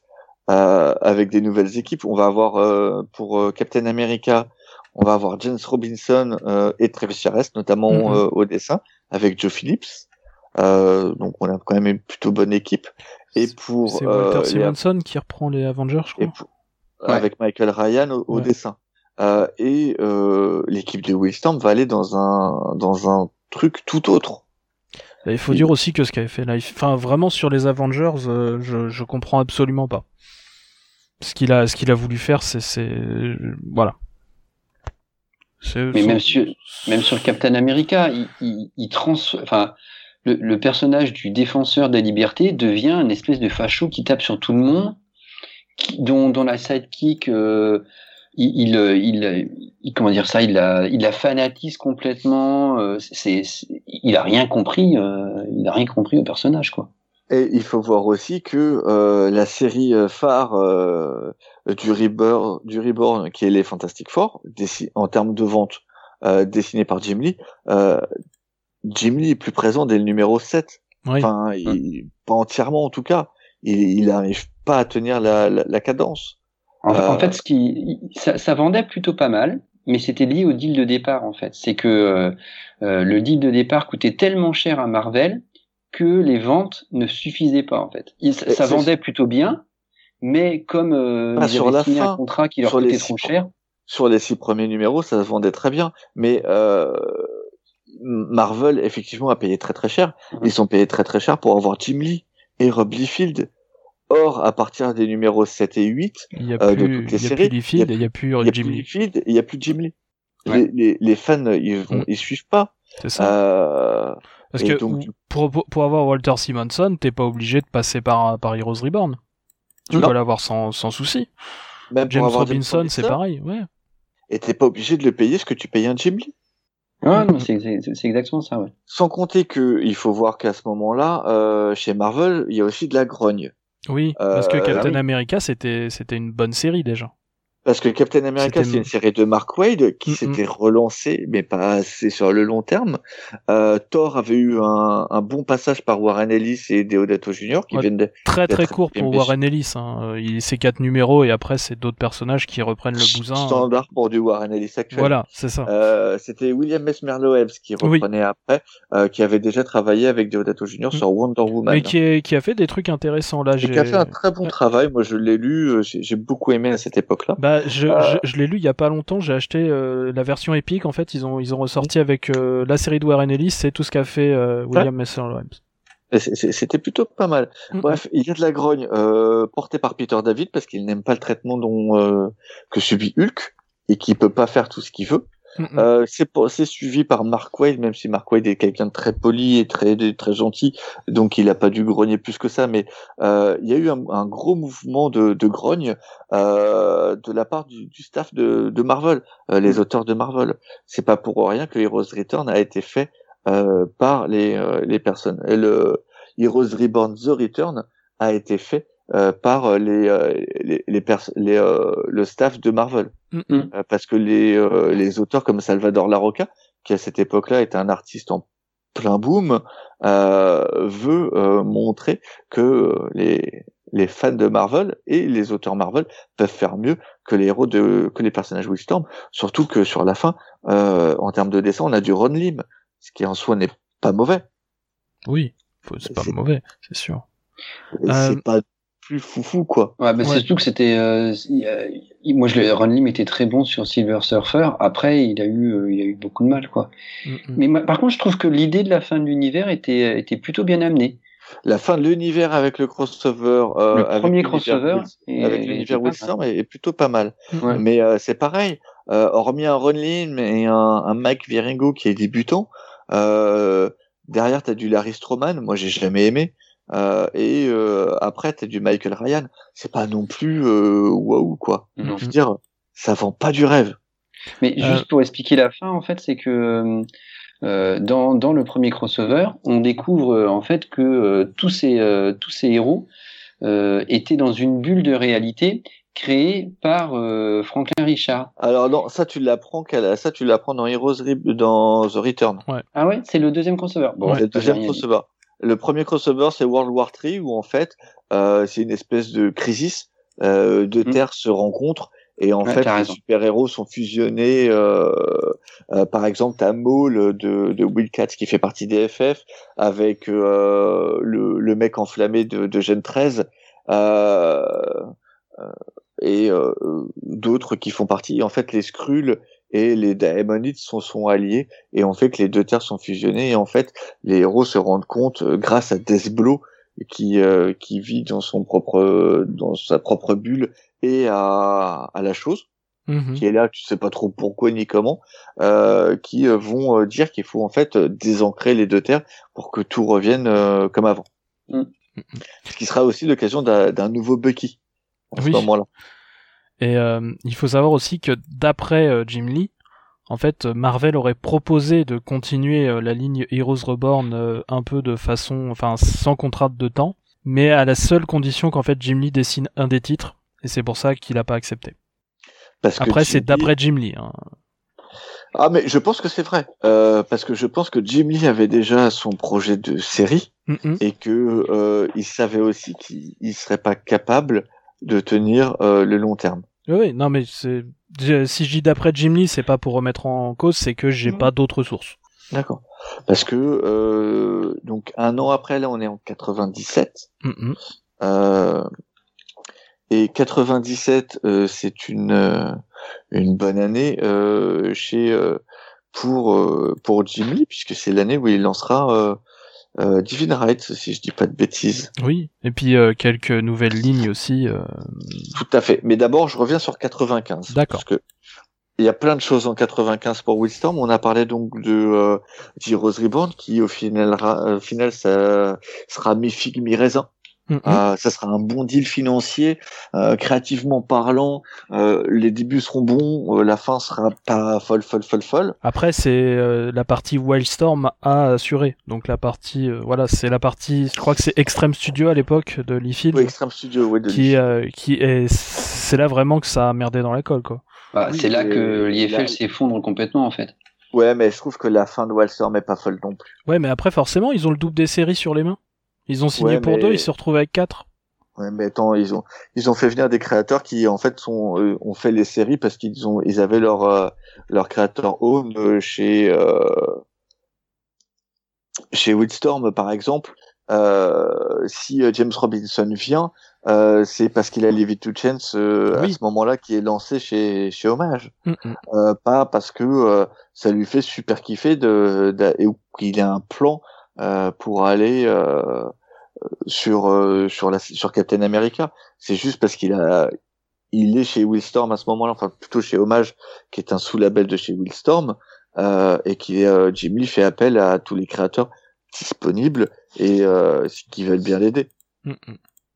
Et puis je pense que ça, ça fait justement un lien avec ce que, ce que tu disais, euh, c'est que il, il se retrouve non seulement avec Heroes Reborn, mais avec une multiplication, avec d'autres labels en plus des séries régulières de Wildstorm avec Hommage.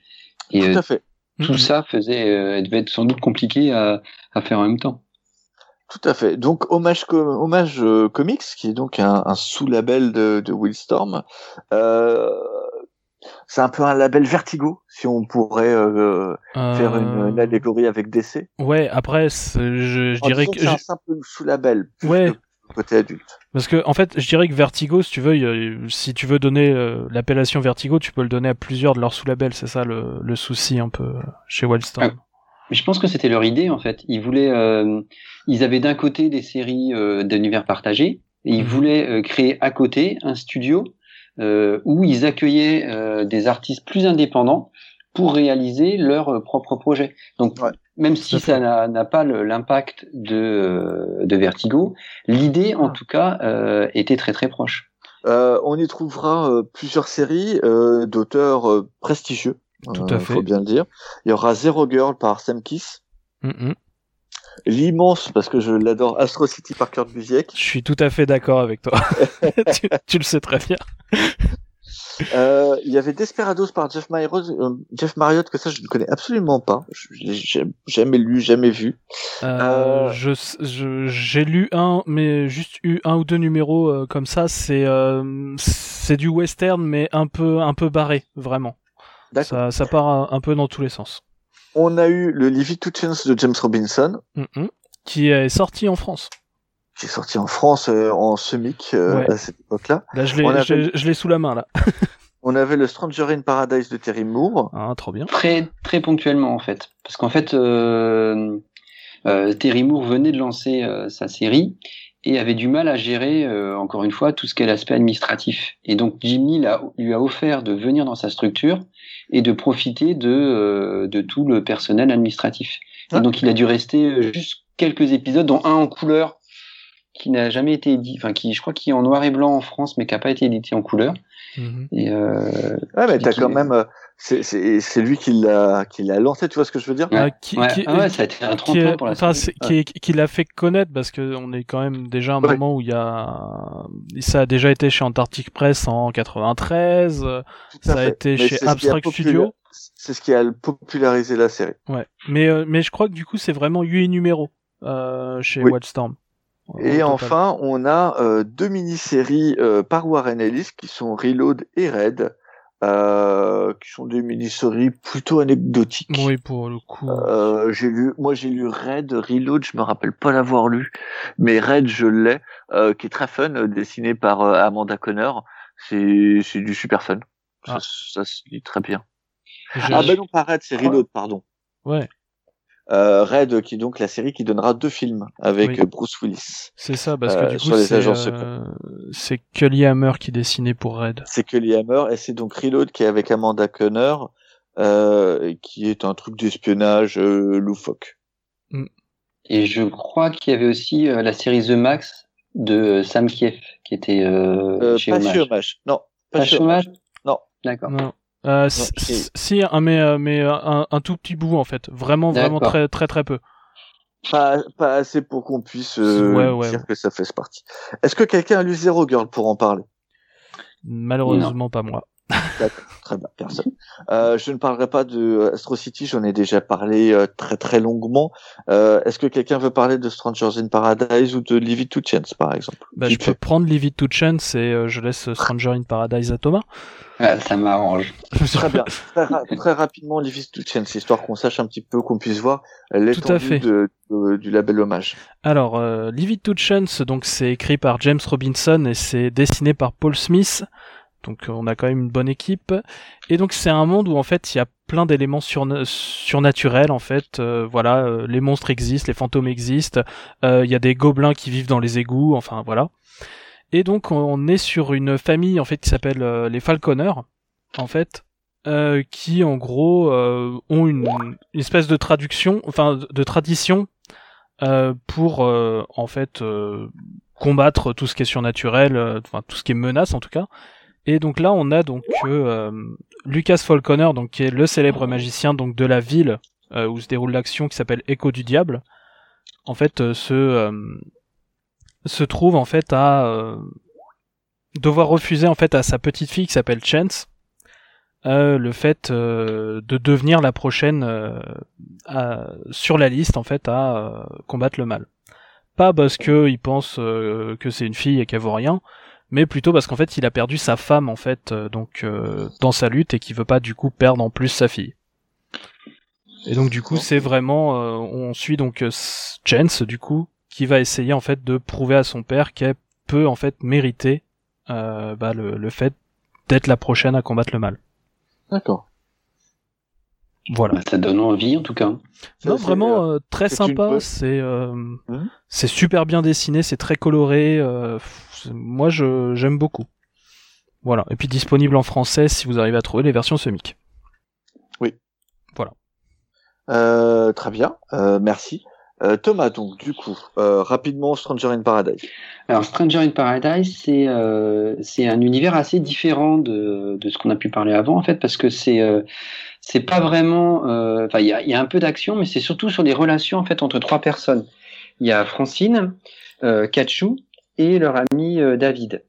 Et c'est des relations d'amitié et d'amour entre eux, sous un avec en dessous des affaires euh, mêlant espionnage et, et, récit policier, mais c'est surtout un récit de personnages et euh, de, de, relations amoureuses, avec une vision euh, que je trouve extrêmement moderne de euh, des relations euh, des relations amoureuses en fait, et avec une relation lesbienne, avec des tourments amoureux où on est on, des difficultés à savoir qui on est, qu'est-ce qu'on fait dans le monde, hein. etc.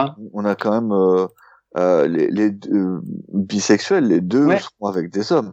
Ouais, ouais, ouais, et euh, ouais, c'est, c'est, c'est exactement ça, c'est qu'ils ont du mal à se situer euh, qui est-ce qu'on, euh, qui, qui on aime, quelle place on a dans notre vie, parce qu'en fait, c'est quand même hyper quotidien.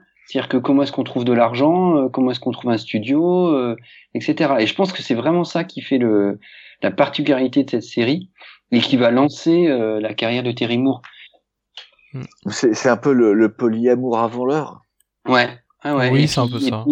Une représentation des femmes qui est, qui est, qui est, qui est très variée en fait. C'est-à-dire que parfois elles peuvent être euh, euh, comme Kachou qui peut être euh, très badass, à prendre les choses en main, à faire changer les choses, et un épisode après peut être en grave dépression parce que elle a subi des, des choses avant qui sont très difficiles. Mais... Donc on a vraiment une, une évolution, une, des personnages qui sont jamais uniques en fait, qui n'ont pas juste un but. Mm, mm. Et d'ailleurs, justement, il y a. Tu, parlais de l'aspect vie quotidienne, mais il y a aussi euh, quelque part de mystère ensuite sur les personnages, dont notamment Kachou et son passé, euh, qui amène euh, justement une, certaine intrigue fil rouge aussi, en plus de cette vie quotidienne, qui, qui marche très bien aussi. Et puis le, le style de dessin est, je trouve moi, assez fabuleux pour le coup.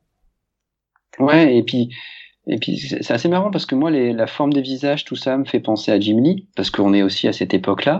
Mais euh, il y, a, y, a, y a tout, enfin la mise en page, tout ça et varie. Y a, et des fois, il rajoute des textes. On, sent vraiment l'auteur indépendant qui euh, qui a fait tout tout seul dans son coin, mhm. qui choisit de faire euh, quasi tous les épisodes en noir et blanc parce que il veut tout maîtriser et, et, avoir le plus de liberté possible.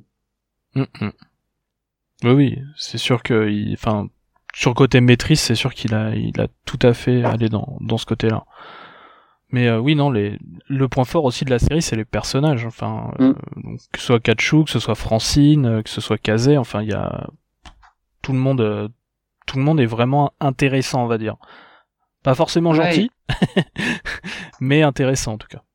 Ouais, et puis justement, c'est que ce que je trouve très bien, c'est que ils sont pas uniques, quoi. C'est pas juste le personnage qui va être fort jusqu'au bout, mais euh, à certains moments, Kachou euh, euh, doit agir et, euh, et prend les choses en main. Mhm. Ah, Et, et- et brusquement, après, elle retombe en dépression. Et Francine, c'est exactement pareil. C'est qu'elle décide des fois de, de, de se reprendre en main parce qu'elle a, elle a des problèmes de boulimie. Mhm. Et donc, euh, décide de se lancer dans une, dans, dans, dans une carrière et à postuler pour des emplois, euh, etc.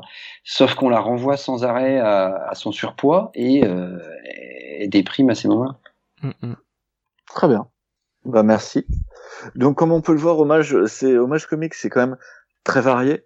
On peut avoir du super-héros rétro avec euh, donc euh, Astro City, on peut avoir euh, des euh, la vie quotidienne avec euh, Stranger in Paradise, euh, des monstres avec Livid Two Chance. Euh, c'est c'est quand même quelque chose d'assez d'assez varié, euh, très très dirigé sur les auteurs au final. Oui. Euh, et euh, ce qui deviendra euh, en particulier une marque de fabrique de pour moi de, de Willstorm, c'est euh, très orienté sur le les scénaristes. Ouais, C'est vrai. On, on sent une évolution euh, par rapport au début. On sent l'évolution par rapport au début. Euh, je sais pas si c'est Jim Lee qui en prend conscience ou si c'est quelqu'un d'autre qui lui dit, mais c'est vraiment euh, on- voilà, euh, c'est euh, on veut mettre en avant des scénaristes, on va utiliser des mecs comme Kurt Busiek, Terry Moore, James Robinson. Je. Euh, c'est le retour de l'arrivée de Warren Ellis. Mhm. Euh, à cette même période, euh, j'ai plus la date en tête, mais Alan Moore fera un run sur euh, sur Wildcats. Ouais. Ouais. Mais je. Euh, juste après le crossover euh, qu'on a parlé tout à Mhm. l'heure. Donc ça doit être Je- euh, à peu près en même temps. Je pense peut-être avoir un, un nom en tout cas à donner pour peut-être ce changement. Mhm. Après, c'est une, ça reste un pronostic. Je veux dire, c'est, c'est pas tout à fait sûr, mais je dirais que c'est peut-être en fait Scott Dumbier ou Dumbier. Qui trop. arrivera, qui arrivera l'année d'après. Il Non, en fait, il est, il est 97. déjà, il est déjà là en fait en 95. En 95, il est D'accord. éditeur sur les projets spéciaux. D'accord. Ah ben Et- effectivement, alors puisqu'il sera nommé éditeur en chef en 97. C'est ça. Et, et surtout, il va, il, il va ensuite après euh, faire euh, beaucoup de choses avec Alan Moore sur America Best Comics aussi. Donc du coup, c'est pour ça que quand je regarde les dates et quand je regarde ce que ce bonhomme-là a fait, je me dis que il y a. C'est possible, hein, effectivement, que, Mhm. que Scott Dambier euh, soit euh, le l'homme qui va amener le les, scé- les scénarios, quoi. Mais c'est- plus, plus globalement, est-ce que c'est pas aussi un, une, une période euh, des comics euh, à l'époque où en fait, euh, euh, en, au début de d'Image Comics, c'était euh, les dessinateurs qui étaient mis en avant parce que c'était les dessinateurs qui étaient les stars de l'époque. Mhm. Et pour moi, à partir de 95, on, on remet en avant euh, les scénaristes. En effet, sur euh, sur Wildstorm, comme on l'a dit, ou avec Hommage, mais euh, on peut voir aussi la même chose euh, dans d'autres séries, euh, chez Marvel ou ailleurs. Quoi. Les, les, les scénaristes reprennent un peu. euh, ouais, mais ça reste euh, Chez, chez, chez Marvel, je mettrais ça un petit peu après hein, quand même. Par- pareil euh, chez Marvel ou chez DC, je mettrais ça un peu après. Ah, Euh, chez, enfin, chez- chez DC, t'as Grant Morrison. Ouais, mais- chez, chez, chez DC, je sais pas trop. Quand, comme on voit, euh, les scénaristes, je suis pas sûr qu'ils aient vraiment perdu le pouvoir à un moment, en fait, à part sur quelques Mm. séries très particulières, comme par exemple Extreme Justice. Mais ou euh, Superman. Oui, voilà. Mais quand tu regardes bien, en fait, euh, les gros crossovers de Batman, c'est vraiment des trucs dirigés par les scénaristes euh, et tout ça. Je, je suis pas sûr que les scénaristes chez DC aient vraiment à un moment totalement perdu le pouvoir. Donc, Par contre, chez Marvel, effectivement, Ah, ils chez- perdu chez Marvel, et, oui. et Ouais. je pense qu'ils le récupèrent après. Il y a de Mhm. bonnes choses. Euh, tu vois, tu as notamment le Marvels, mais lui qui date de 93, qui est très très bien. Mais c'est une exception qui confirme la règle. oui, oui, tout à fait. Mais Marvel, ce qu'a donné Kingdom Come après, donc je lui pardonne. Euh, c'est aussi euh, l'arrivée euh, en 95 euh, de Warren Ellis sur Stormwatch. Mm, mm. Euh, Warren Ellis est déjà présent chez chez Willstorm euh, puisqu'il est venu, euh, il a été amené pour euh, lancer euh, le le, le spin-off euh, de DV8, Mhm. enfin le spin-off de Gen 13 pardon DV8. Euh, mais ça va pas décoller. Mm, mm. En tout cas, ça ça ça prendra pas et euh, et je pense que Warren Bah, Ellis le, aura le début, le début était très bien, mais c'est comme hyper trash, quoi. Il y a, Euh, Oui, c'est clairement la le but. Ouais. est omniprésent. Enfin, en fait, c'est une, c'est une série sur des héros adolescents. Donc, un, peu comme un- c'était un, dérivé de Gen 13, mais euh, on lui avait autorisé à aller plus loin. Sauf qu'il va aller très très loin. la drogue est omniprésente. ces héros, en fait, ils passent leur temps à, une fois qu'ils ont fini de se sauver, aller aller se shooter dans le. On ne voit pas les scènes, mais on le devine très facilement. Il y a un espèce de comment dire ça, un espèce de gardien qui euh, dont, dont, dont l'ami en fait est juste la tête d'un mannequin euh, de, de boutique, vous voyez, un mannequin. En fait, il vit, il a, il a arraché la tête d'un mannequin, il dort avec elle et tout. Donc c'est hyper étrange en fait. C'est une série. Euh... De toute façon, pour moi, tout ce que va faire Warren Ellis euh, chez Wildstorm, c'est du trash. Ah ouais. C'est son but. Alors oui, euh, il va en faire beaucoup, mais je trouve qu'il sera très innovant. Ah oui, Euh, oui, pour moi, c'est globalement la période la plus innovante de Warren Ellis. Euh, euh, son DV8, euh, c'est une version jeune trashouille. Euh, c'est, faut voir que dans les années 90, la, la drogue fait des ravages aux États-Unis, Mm, euh, notamment Ah, chez mais les jeunes. Clairement. Et euh, on est en plein mouvement grunge aussi. Euh, et donc je trouve que DV8, autant Gen 13, c'est le côté un peu euh, grunge bobo, ouais, autant DV8, c'est le côté grunge dark ouais. euh, que tu peux oh. avoir euh, dans, dans la jeunesse. Et, euh, On et voit les racines punk de, de Warren Ellis en fait. Ouais, il pense beaucoup plus à ça Mm. euh, quand il voit ce mouvement-là arriver euh, aux États-Unis. Lui, il pense directement à ce qu'il a connu, je pense, ado et euh, aux racines punk anglaises et euh, ça, ça se voit quoi. Le No Future et c'est clairement ça. en plus, t'as un des personnages, c'est un cannibale quand même. Non, mais oui, oui, oui, je sais, mais ça, c'est- ça, ça fait toujours marrer. Cette série est hallucinante. Mais après, Wa- Warren je crois qu'il reste pas très très longtemps sur la série. Non, il reste quoi, que la- 12 épisodes ou Parce enfin, que la, la- la- visiblement, ça, ça prend pas. Euh, il Mm. faut voir que pour euh, continuer à parler rapidement de DV8, qui est pour moi une série un peu sous-estimée, euh, on fait venir euh, Humberto Ramos, qui s'était euh, illustré sur des séries ados, notamment avec euh, Impulse et euh, Young Justice. Et Young Justice. Mm, Oui, oui, oui. Oui, oui. Je sais plus le nom du groupe. Si, c'est ça. hein Si, si, si, si, c'est bien Young Justice. je- pardon, j'ai eu un, j'ai eu un, doute, euh, qui, qui donc s'était fait euh, remarquer, euh, notamment pour le run de Flash avec Impulse euh, aussi derrière. Et euh, donc on amène euh, ce, ce, dessinateur-là euh, pour faire sa série d'ados euh, en plus. Après, c'est pas le, c'est pas le même ton auquel il est habitué sur les séries d'ados. Non, et euh, d'ailleurs il le dit, hein, euh, il, il dira que c'était euh, c'était assez rafraîchissant et, et excitant de d'être sur une série euh, qui, euh, enfin pour un éditeur en fait qui en avait qui en avait rien à faire Mhm. et, de, de ce que pouvaient penser les autres, puisque c'est ce que ce que était à l'époque. Euh, mais il dit que euh, c'était euh, c'était un petit peu euh, un petit peu bizarre, surtout en, en regardant le, le caractère, euh, enfin le les, les personnages quoi. Oui, bah oui, c'est sûr. Et euh, il, dit, il dit que c'était pas euh, it wasn't your regular Superman comic book. oui. Et Ah oui, non, c'est ça vrai. c'est clair. hein. Euh, donc voilà. Mais, Mais c'est vrai aussi pour son Stormwatch euh, après, à, à Ellis, que ça, on n'est pas du tout dans, dans ce qu'on fait d'habitude, puisque là c'est vraiment, on va, euh, on va aller euh, critiquer euh, le gouvernement des États-Unis. euh, Enfin, il y a de l'horreur et du sexe. Enfin, c'est. euh, Tout à fait. En sachant donc qu'il y aura donc Warren Ellis restera peu de temps sur DV8, la source ne prendra que guerre. D'ailleurs, la série ne, ne fonctionnera que guerre. Euh, Humberto Ramos partira aussi rapidement puisqu'il ira créer euh, Crimson, dont on reparlera un petit peu tout à l'heure. Euh, du coup, euh, Warren Ellis euh, va sur Stormwatch, tout à fait. euh, qui sera divisé, on va dire, en trois parties, selon moi. Ouais.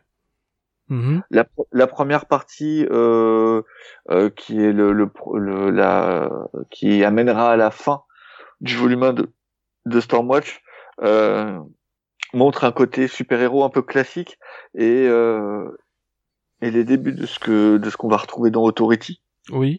Donc là, on est encore en 96, je crois. On est en 95-96, oui. Sur les débuts, il va, il va. euh, en fait, c'est Ouais. là, c'est là où on va voir euh, euh, le, le fameux, euh, l'espèce de Superman qui, qui va arriver et, et faire ce qu'il veut, que tu auras. Euh, Euh, Majestic? euh, non, pas Majestic. Euh, oh, j'ai plus le nom en tête. Euh, Ah, je me souviens plus, moi j'ai eu il y a longtemps. Ouais, moi, j'aurais, j'aurais dit Majestic quand tu me dis Superman, mais. Non, je- non parce Non, que non, Majestic non, était dans les Wildcats à l'époque. Euh, Majestic était dans les Wildcats à l'époque et euh, Et en fait, comment il s'appelle? Je vais te dire ça. Bah, après, c'est Apollo, mais c'est après. Non, non, non, non, non, pas Apollo. Euh, dans le dans le premier bouquin que fait euh, Warren Ellis, il reprend les choses de manière très classique. Euh, Il va intégrer Rostatu. Euh, Ouais, il je, pense qu'il il fait le tri euh, dans les personnages précédents, en fait. il change le design des personnages. Il amène un côté un peu cyber Ouais. euh, qu'on va retrouver. C'est même là où on va voir Jenny Sparks qui va arriver. Euh, ça va être le début de l'ingé. On va voir euh, l'ancien ingénieur. Ça va être le début Mm. de l'équipe Black. Euh, notamment avec donc l'arrivée de de Hawksmoor, l'arrivée Ouais. de de la chasseresse. Euh, Et en même temps, il garde, il garde certains des personnages comme Fuji. Et euh, il fait vraiment, Ah. il arrive et il fait un tri. Euh, c'est, les premiers épisodes sont assez amusants à voir. Quoi. Ouais. Et euh, il donne un côté plus flic aussi à un certain truc. Euh, c'est le Ben Ben Dix deviendra mauvais. Oui. Mm. Ça, oui. Et euh, comment En même temps, avec un nom pareil. Et puis, puis dans mes souvenirs, il y a aussi, euh, dans mes souvenirs, il y a aussi, euh, il y a des scènes dans des bars qui se, qui se passent aussi dans ces débuts-là, comme, euh, comme on voit souvent chez, chez Warren Ellis. Donc c'est assez amusant de le, de, bah, de le voir s'installer, quoi. il crée en fait une, une espèce de cohésion de groupe qu'on n'avait pas euh, avant. Et, euh, et voilà. Ah, comment ça s'appelle? Je vais y Pas arriver. t'aider, hein. Je peux... C'est sur le dernier arc en fait du, du volume 1 euh, où euh, du coup il crée les, les relations euh, intercouples aussi. Euh, il Oui. donne un côté plus souple euh, à ce qu'on peut trouver. Et Ouais. euh, tout, tout en ayant à chaque fois, comme tu disais, en fait, chaque épisode euh, est vraiment, il y a, y a vraiment un, y a un one shot en fait. Enfin, je sais pas comment dire ça, mais chaque épisode a un thème et qui est souvent politique. Sur les, euh, il y a un épisode sur les violences policières contre les Noirs. Il y a euh, un épisode fait. sur euh, sur la, la propagande. Enfin, et, et c'est assez amusant de. de il- je trouve qu'il il- il fait énormément de choses. Et comparé comparé à DV8 où c'était vraiment le le, euh, le glauque à fond Ouais. qui, qui, qui, qui, qui est original, certes, mais là, je trouve que dans Stormwatch, il, a, il arrive à, à être plus dans les variations. Ah, Alors, à, ce moment-là, parce qu'après, ça va quand même devenir très glauque. oui, mais il arrive à, à gérer un, un esprit de groupe euh, que tu retrouves euh, euh, et il y a un côté fun quand même. Euh, quand tu vois le, le flic irlandais qui se met à coucher avec euh, euh, la, la rousse euh, dans le volume 2 notamment, et tu vois que les mecs se font gauler et du coup t'as le Weatherman qui leur fout la honte. Euh, c'est- t'as un côté fun. À côté de ça, t'as Rostatu qui va éventrer des mecs. Et je trouve que t'as un- t'as une espèce d'équilibre qui fonctionne très très bien à ce moment-là. Mhm. Et, euh, et voilà, je suis désolé, je retrouve pas le, le personnage et j'ai pourtant j'ai feuilleté le, le TPB, mais bon, tant pis, euh, on s'en fiche. Euh, du coup, on, on voit aussi les prémices d'Authority, euh, puisque Oui. du coup, c'est avec les personnages qu'il va ramener, euh, comme euh, Jenny Sparks, euh, comme euh, Hanks Moore, euh, c'est, c'est, voilà. Mhm. C'est la transition avant, la, avant Authority, justement. quoi. Bah, Authority n'est que la suite de Stormwatch, et d'ailleurs, Voilà. pour moi, elle a une mauvaise suite. Et- et- j'ai- enfin, Peu, Moi, sur- j'ai- peu sur j'ai- mon lu- avis, mais j'ai lu, ouais, j'ai lu le Stormwatch de Warren Ellis il y a pas si longtemps, alors que l'Authority, ça date euh, beaucoup. Et à l'époque, j'avais beaucoup aimé, et euh, j'ai malheureusement pas eu le temps de la relire parce que euh, j'ai- j'aime plus, euh, j'aime plus Marc Millar, donc euh, je me suis dit, bah, est-ce que cette série-là que j'avais adorée a bien vieilli? Mais euh, j'ai pas eu le temps de, de vérifier. D'accord. Bon, Mm. moi en tout cas, je trouve que le Stormwatch est, est meilleur parce que je trouve que Warren Ellis in- insère beaucoup plus d'idées. Euh, c'est euh, c'est l'idée du euh, Que Mark Millar, oui, ça peut sembler compréhensible. Non, mais même, même que non, mais même que dans ses Authority, puisque Mark Millar ne fait que euh, ne reprend qu'à partir du 12 Oui. euh, d'Authority. Euh, Warren Ellis reste un an sur la série. Mais après, euh, il y a peut-être aussi que The Authority Authority- est plus décompressé. C'est plus décompressé. Je trouve que c'est euh, en termes d'action, c'est plus waouh. Oui, bah, c'est la. Mais ça apporte, mais en termes de euh, de, de personnages, c'est beaucoup Mm. moins intéressant. Ouais. Euh, tout ce qui est la play, etc. Tout ça, c'est travaillé dans Stormwatch en fait. C'est Mais pour moi, c'est c'est une suite logique qui part de la Justice League de Morrison, euh, qui va donc Oui. par The Authority et qui finit par, euh, du coup, pour le coup, la série qui s'appelle Ultimate. Pour moi c'est pour, pour, pour moi c'est toute une espèce de grosse continuité qui va qui va passer comme ça donc euh, de Grant Morrison à Warren Ellis à Mark Millar. Mmh. Ouais. ouais, parce qu'en plus dans le dans le Stormwatch de, de Warren Ellis, il y a aussi un épisode avec Jenny Sparks qui se promène dans les époques, oui. mais en même temps qui se promène dans l'histoire des comics. Mmh. Donc tout ce côté méta sur l'histoire des comics, tu le retrouves aussi euh, là-dedans. Et puis euh, il faut voir que euh, euh Warren Ellis a une grande grande liberté euh, puisque Scott Dumbier euh, lui permet de tuer tous les personnages. Oui, dans, quand, et, et, et, en plus même pas même pas dans le titre. Il, il, va en tuer beaucoup dans un crossover. Il fait un crossover pour ah. finir le tout. Ouais, avec Alien. Avec Alien. C'est les aliens fait... qui butent les qui butent les héros. Ouais. Et en fait, Warren Ellis voulait quitter euh, Stormwatch, il avait une idée, il voulait tuer tous les personnages, et euh, Scott Dabby a dit euh, OK, euh, puisqu'il savait qu'il ferait un truc euh, d'intéressant, et, euh, et le mec il va lui dire on va faire un crossover avec Dark Horse. Mais je, je, je, trouve l'idée très très couillue quand même pour le ouais. coup. Et, et je trouve ça, je trouve ça vachement bien en fait je trouve que l'idée elle est couillue. Euh, je trouve ça très bien que Wildstorm ait, ait, dit OK. Et je trouve que c'est euh, c'est waouh quoi. Mm -mm. C'est ça s'est jamais fait. On a on a jamais vu. Enfin je veux dire, les personnages principaux de ta série se font buter dans un crossover par des monstres que tu reverras jamais. Ouais c'est ça. Le truc qui est le plus approchant et ça te montre à quel point c'est euh, c'est vraiment fort ce qu'il a fait, c'est le fait que Spawn il va garder une cicatrice parce qu'il a rencontré Batman mais entre une cicatrice et Ouais. tout, pratiquement tous tes personnages qui sont morts, t'as vraiment une grosse différence. Tout à fait. Euh, et, et du coup, c'est euh, la seule euh, équipe qui survivra. C'est donc l'équipe Black, euh, qui est l'équipe qu'a créé Warren Ellis, qui va vouloir utiliser pour faire Authority. Mm, mm. Tout à fait. Euh, sur cette partie-là, euh, nous allons nous arrêter. Euh, parce que ça fait déjà euh, quelques temps que nous discutons. Et après, on va continuer donc sur euh, la période forte de Wildstorm euh, et sa chute. Euh, Son rachat. Et... son rachat, dans DC. et, et comment elle va tomber dans l'oubli. Donc là, nous sommes actuellement, euh, nous venons de terminer 97, on va dire. On finit donc là. Euh, en 1997, Scott Dambier est donc éditeur en chef. Warren Ellis prend en main euh, euh, l'aspect héroïque euh, de l'univers euh, Wildstorm Mhm. avec euh, un succès qui assez monstrueux.